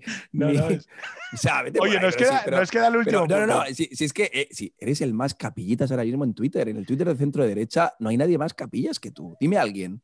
Pero, tío, yo, yo, o sea, va- va- es imposible que yo sea capillitas, pero yo soy lo peor. O sea, o soy lo, Pero, lo- pero lo eso, eso da igual. pero- Pero, vamos a ver, tú no entiendes, tú no entiendes la noción de pecado. Es precisamente eso. Joder, no sé. la, la- la- la tranquilidad que te da poder cagarla. Pero, pero joder. eh, Yo no estoy eh, bautizado, tío. Yo, te- yo hay muchos rudimentos. O sea, yo estoy, desarrolla- yo, estoy desarrollando cosas de ex novo. O sea, voy, voy, voy inventándolas sobre la marcha. En algún momento yo ya te he llegaré- dado. De, a- de aquí a cinco años terminarás el viaje y está clarísimo. Mira, yo hay Ah, es que dos colectivos, ni hay dos cotiza. colectivos que tienen una esperanza última. No, no, yo, a mí me da igual. No, no, no, pero- lo sé, pero- lo sé, lo sé. pero Hay dos colectivos que tienen una esperanza última jugamos, conmigo. esto está grabado. Es el colectivo homosexual de mis amigos y el colectivo capillitas de mis amigos. Y los dos no, esperan a la reñido, conversión. ¿eh? Pero no- los, no dos esperan a la, los dos esperan a la conversión. Y yo lo digo, ¿eh? no me niego a nada. Quiero decir, el día que me. O sea, si un, día, si un día intuyo la existencia de esa entidad supramaterial, lo reconoceré sin ningún tipo de problema. O sea, he dejado de votar al PSOE. Quiero decir, Pues como eso- para tener problemas para reconocer la existencia de Dios. Quiero decir, no, no- no sé si me explico. Eh, y si un día descubro que me gustan las pollas, yo. O sea, es que además, o sea, salgo- ¿sabes por qué lo digo? Es más, es que lo digo en Twitter. Digo, miren, señores, eh, me gustan los tíos. ¿Sabes por qué lo digo, Pedro? Porque el perfil tuyo, que a lo mejor me equivoco, pero es muy de cuando cree en algo, se entrega. Si no, no es casualidad que hayas pasado por, por tres partidos votando a otros. Yo, si los que somos más normalitos, pues mira, toda la vida más o menos hemos ido por el mismo carril, pero tú es que, que- que hay que ser La de familia. Pues ahora soy, La eso es, ahora soy faminazi. No, no simplemente puedo decir, no, padre de familia. No, no, no, saco no, pecho en Tengo tres hijos. Tengo tres hijos y me odiáis. Pues Me no, a comer los odia, tío. huevos. Eso, pues, eh, cálmate. O sea, algunos tenemos incluso más y tampoco sacamos pecho. Ya, pero yo lo creo- vamos. Entonces, escúchame, eh, por eso digo que a mí me da igual, a mí me la, me la sopla que, que- que seas, yo qué sé, tibetano, pero me hace gracia porque el camino al que vas, por pura, precisamente porque buscas respuestas y quieres ser un tío, eh, ¿cómo se llama esto? Coherente, prácticamente, y luego, claro, tienes a Ricardo no sé quién, tienes a los capillitas, tienes a, a Mariona, claro, al final, tanto pegarte, tanto pegarte, pues dirás, coño, esta gente no está mal. Y como eres un tío que cree que hay que ser eh, completamente pieza. eh, coherente, pues vamos, ya te No. veo allí en el Manzanares bautizándote. con el padre No. Peach. Con el padre de Clan, alguien de Twitter, claro, porque No, claro, The Clan, con The Clan, con The Clan. Hostia. no, no De falla. Oye, nos queda solo un, un capítulo de todos. Mi, ¿vale? mi- mi hija posiblemente esté por ahí en, en Muerta de hambre. sociales, eso. pero Mira, yo sí mi que mujer, quería- ¿cómo vas? Pues acabamos ya. Dile que acabamos en tres minutos, ¿vale? Porque mm, me encantaría hablar de Voice. Creo que a mí me encanta el cómic. Creo que es un campo que la ficción audiovisual debe abrazar porque creo que se transmite y se transfiere mucho mejor que las, peli- eh, que las películas. O sea, el los cómics se transfieren mucho mejor a series que a películas. O sea, se- Pero porque ellos, ellos mismos ya son series. Claro, exacto. Un cómic, lo- lo- el, el referente narrativo más eh, inmediato, o más, más, que más paralelismos podemos sacar con las series, no es tanto una novela por entregas como un cómic.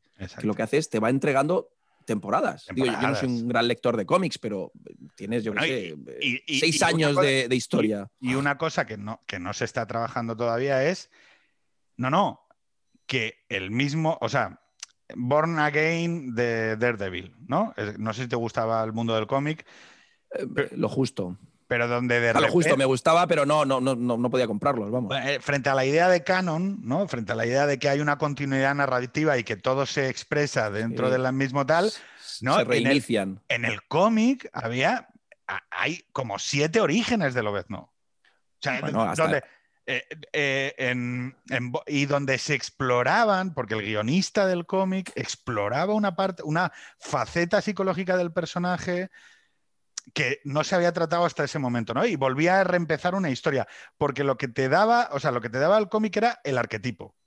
Y luego tú ya con el arquetipo Y, desarrollas y el origen, el origen, hasta donde yo sé, el origen es lo único que nu- nunca cambia, ¿correcto? Bueno, depende. O sea, O sea, Hay, nosotros, te- hay, nosotros Peter Parker dime, siempre dime. es mordido por una, por una esto eh, es. araña atómica, bueno, una Y radiactiva. Batman siempre va a tener a sus padres muertos eh, siendo él niño, ¿correcto? Y solo en. a- Pero fíjate, incluso hay cómics, por ejemplo, Red Superman, donde dicen, vale, pero ¿qué pasaría si Superman hubiera caído en una estepa siberiana en los años 50?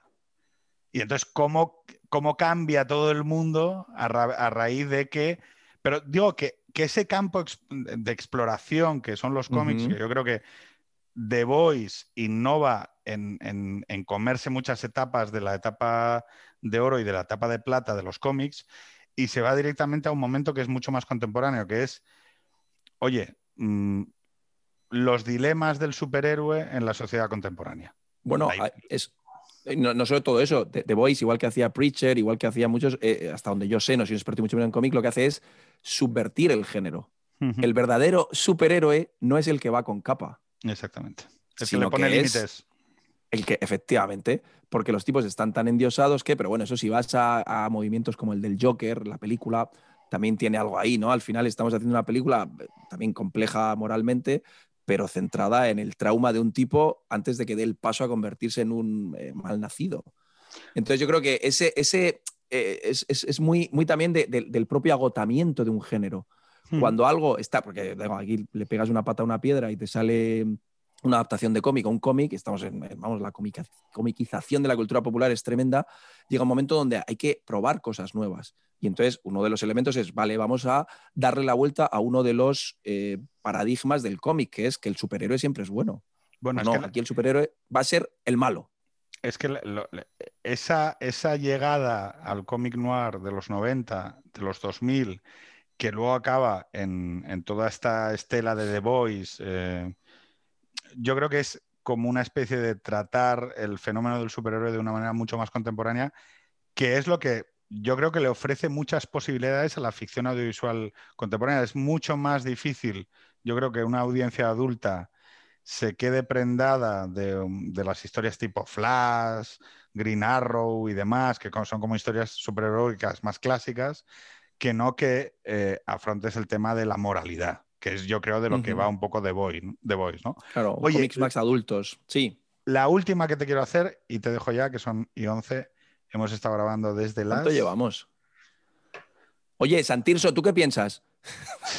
Es genial, Santirso, o sea, se ha rajado de una manera eh, salvaje. ¿eh? A, a lo mejor está en el calabozo ahí en China, tío. Ah, ya, tío, no quiero ser... No, no, no. a mí no me ay, respondió. no, no. Dime, yo- tu, última tampoco. pregunta. Vale, no, eh, penúltima y, y te adelanto la última, que la última es que la gente hay que recomendarle un libro, una peli, una serie o un disco algún dispositivo cultural. Lo que pasa es que, claro, después de haber estado comentando durante casi tres horas Series contra cultura. series, eh, bueno, eh, aparte del libro Series contra Cultura de Alberto, Alberto Neum García, no te preocupes porque pondré aquí abajo un... un- ahora sé, sé poner fotos y dejarlas pegadas y entonces va a aparecer justo aquí en el medio la- el libro todo el rato, ¿vale? Digo, para que no te dé, joder, he estado aquí tres horas y el hijo puta no, no, no hace promoción, ¿no? Pero entonces, eh, la última pregunta que te haría es que nos recomiendes a todos un libro, una peli, un disco, una serie eh, humanista, ¿vale? que es un poco el hilo conductor de tu guía humanista para la ficción televisiva, ¿vale? Esa sería la última pregunta y con la que ya vamos a cerrar. Y antepenúltima pregunta. Parks and Recreation. Recreation. Dime que la has visto. No la he visto, todo el mundo me la ha recomendado. Recomiéndamela y empújame a verla. Porque todo el mundo me dice, es la política. Eh, yo no diría que es la política, porque es una visión idealizada del, del servicio público, vamos a decir la protagonista es una tipa capaz de, vamos, eh, hacer de la burocracia algo excitante. Entonces tiene un grupo... No, no, de verdad, es, eh, tremendamente eficaz Leslie Knope. Eh, y luego sí que, bueno, luego va subiendo al mundo de la política, pero inicialmente es una burócrata que lo hace muy bien y luego tiene un puñado de secundarios, uno que es Ron Swanson, que sé que te vas a enamorar de él, igual que sabía lo que te, lo que te dije antes de la, de la serie de Evil y demás. Y luego creo que tienes que saltarte la primera temporada. La primera temporada es una castaña. No, pues porque pasa como en The Office, la versión estadounidense. La primera temporada hay series que por lo que sea no terminan de encontrar, además son solo seis capítulos, ¿eh? con lo cual tampoco, seis o siete creo, no te pierdes nada. Hay series que gente empieza a ver y dice, coño, además con lo que llama ¿no? el efecto Torre Eiffel, ¿no? Que dice, joder, qué bien la Torre Eiffel, llegas ahí y dices, ah, pues no es para tanto. Entonces empiezas con una temporada que encima no es especialmente buena y te vienes abajo. Pero si empiezas en la segunda, un tipo como tú que ha estado en los pasillos del poder, bueno, yo creo que. No, la tuya es cuál es. En los urinarios. Barón Noir. Barón Noir sí que, sí que te motiva, ¿eh? No la he visto, tampoco. Joder, pues Barón Noir. Antes que decías lo de los espejos reales, Barón Noir está ambientada en el Partido Socialista francés, en Dunkerque, en París, en el sistema. O sea, los referentes son muy reales. Hay toda pues esta cosa de, Entonces, tú que has estado más en ese maquiavelismo, eh, la encontrarás mucho más eh, sensata que House of Cards. Leslie me gustó la británica porque la británica es una es una teatralización, es una es Otelo, ¿no? Es, otra que se, que se, cree demasiado a sí misma. No, pero que la, la, británica, está muy bien. La, original es una teatralización con un personaje maquiavélico que le habla a cámara. Es un, o sea, es, un, es una es una obra shakespeariana donde los personajes hacen lo que los hados del destino eh, deben, ¿no? O sea, no, tratan de que sea nada real. Es como, como a veces tiene Los Sopranos, que las primeras temporadas de Los Sopranos son muy teatralizantes, es decir, que los personajes son como muy teatrales y tal.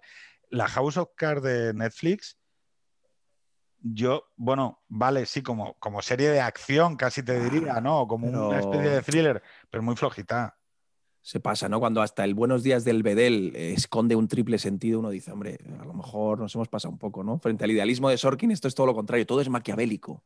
No, esa luz de ahí nos está diciendo que Leslie Knope es todo muy mucho más desengrasante, es una serie muy inteligente, eh, que eh, conjuga muy bien el rollo de comedia con ternura, que es de esas series, usando tus anglicismos, feel good, ¿no? Que cuando acabas dices, cariño, cariño, vamos a bailar un poco.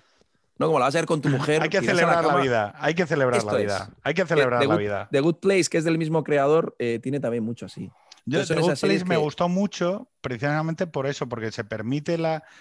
Porque esa especie de celebración de la vida, de la diversidad, entendida como que la, o sea, que la gente puede ser alegre, ¿sabes? Que no, que no pasa nada, que puede tener interpretaciones diferentes, que no hace falta que todo sea como cerrado, ¿no?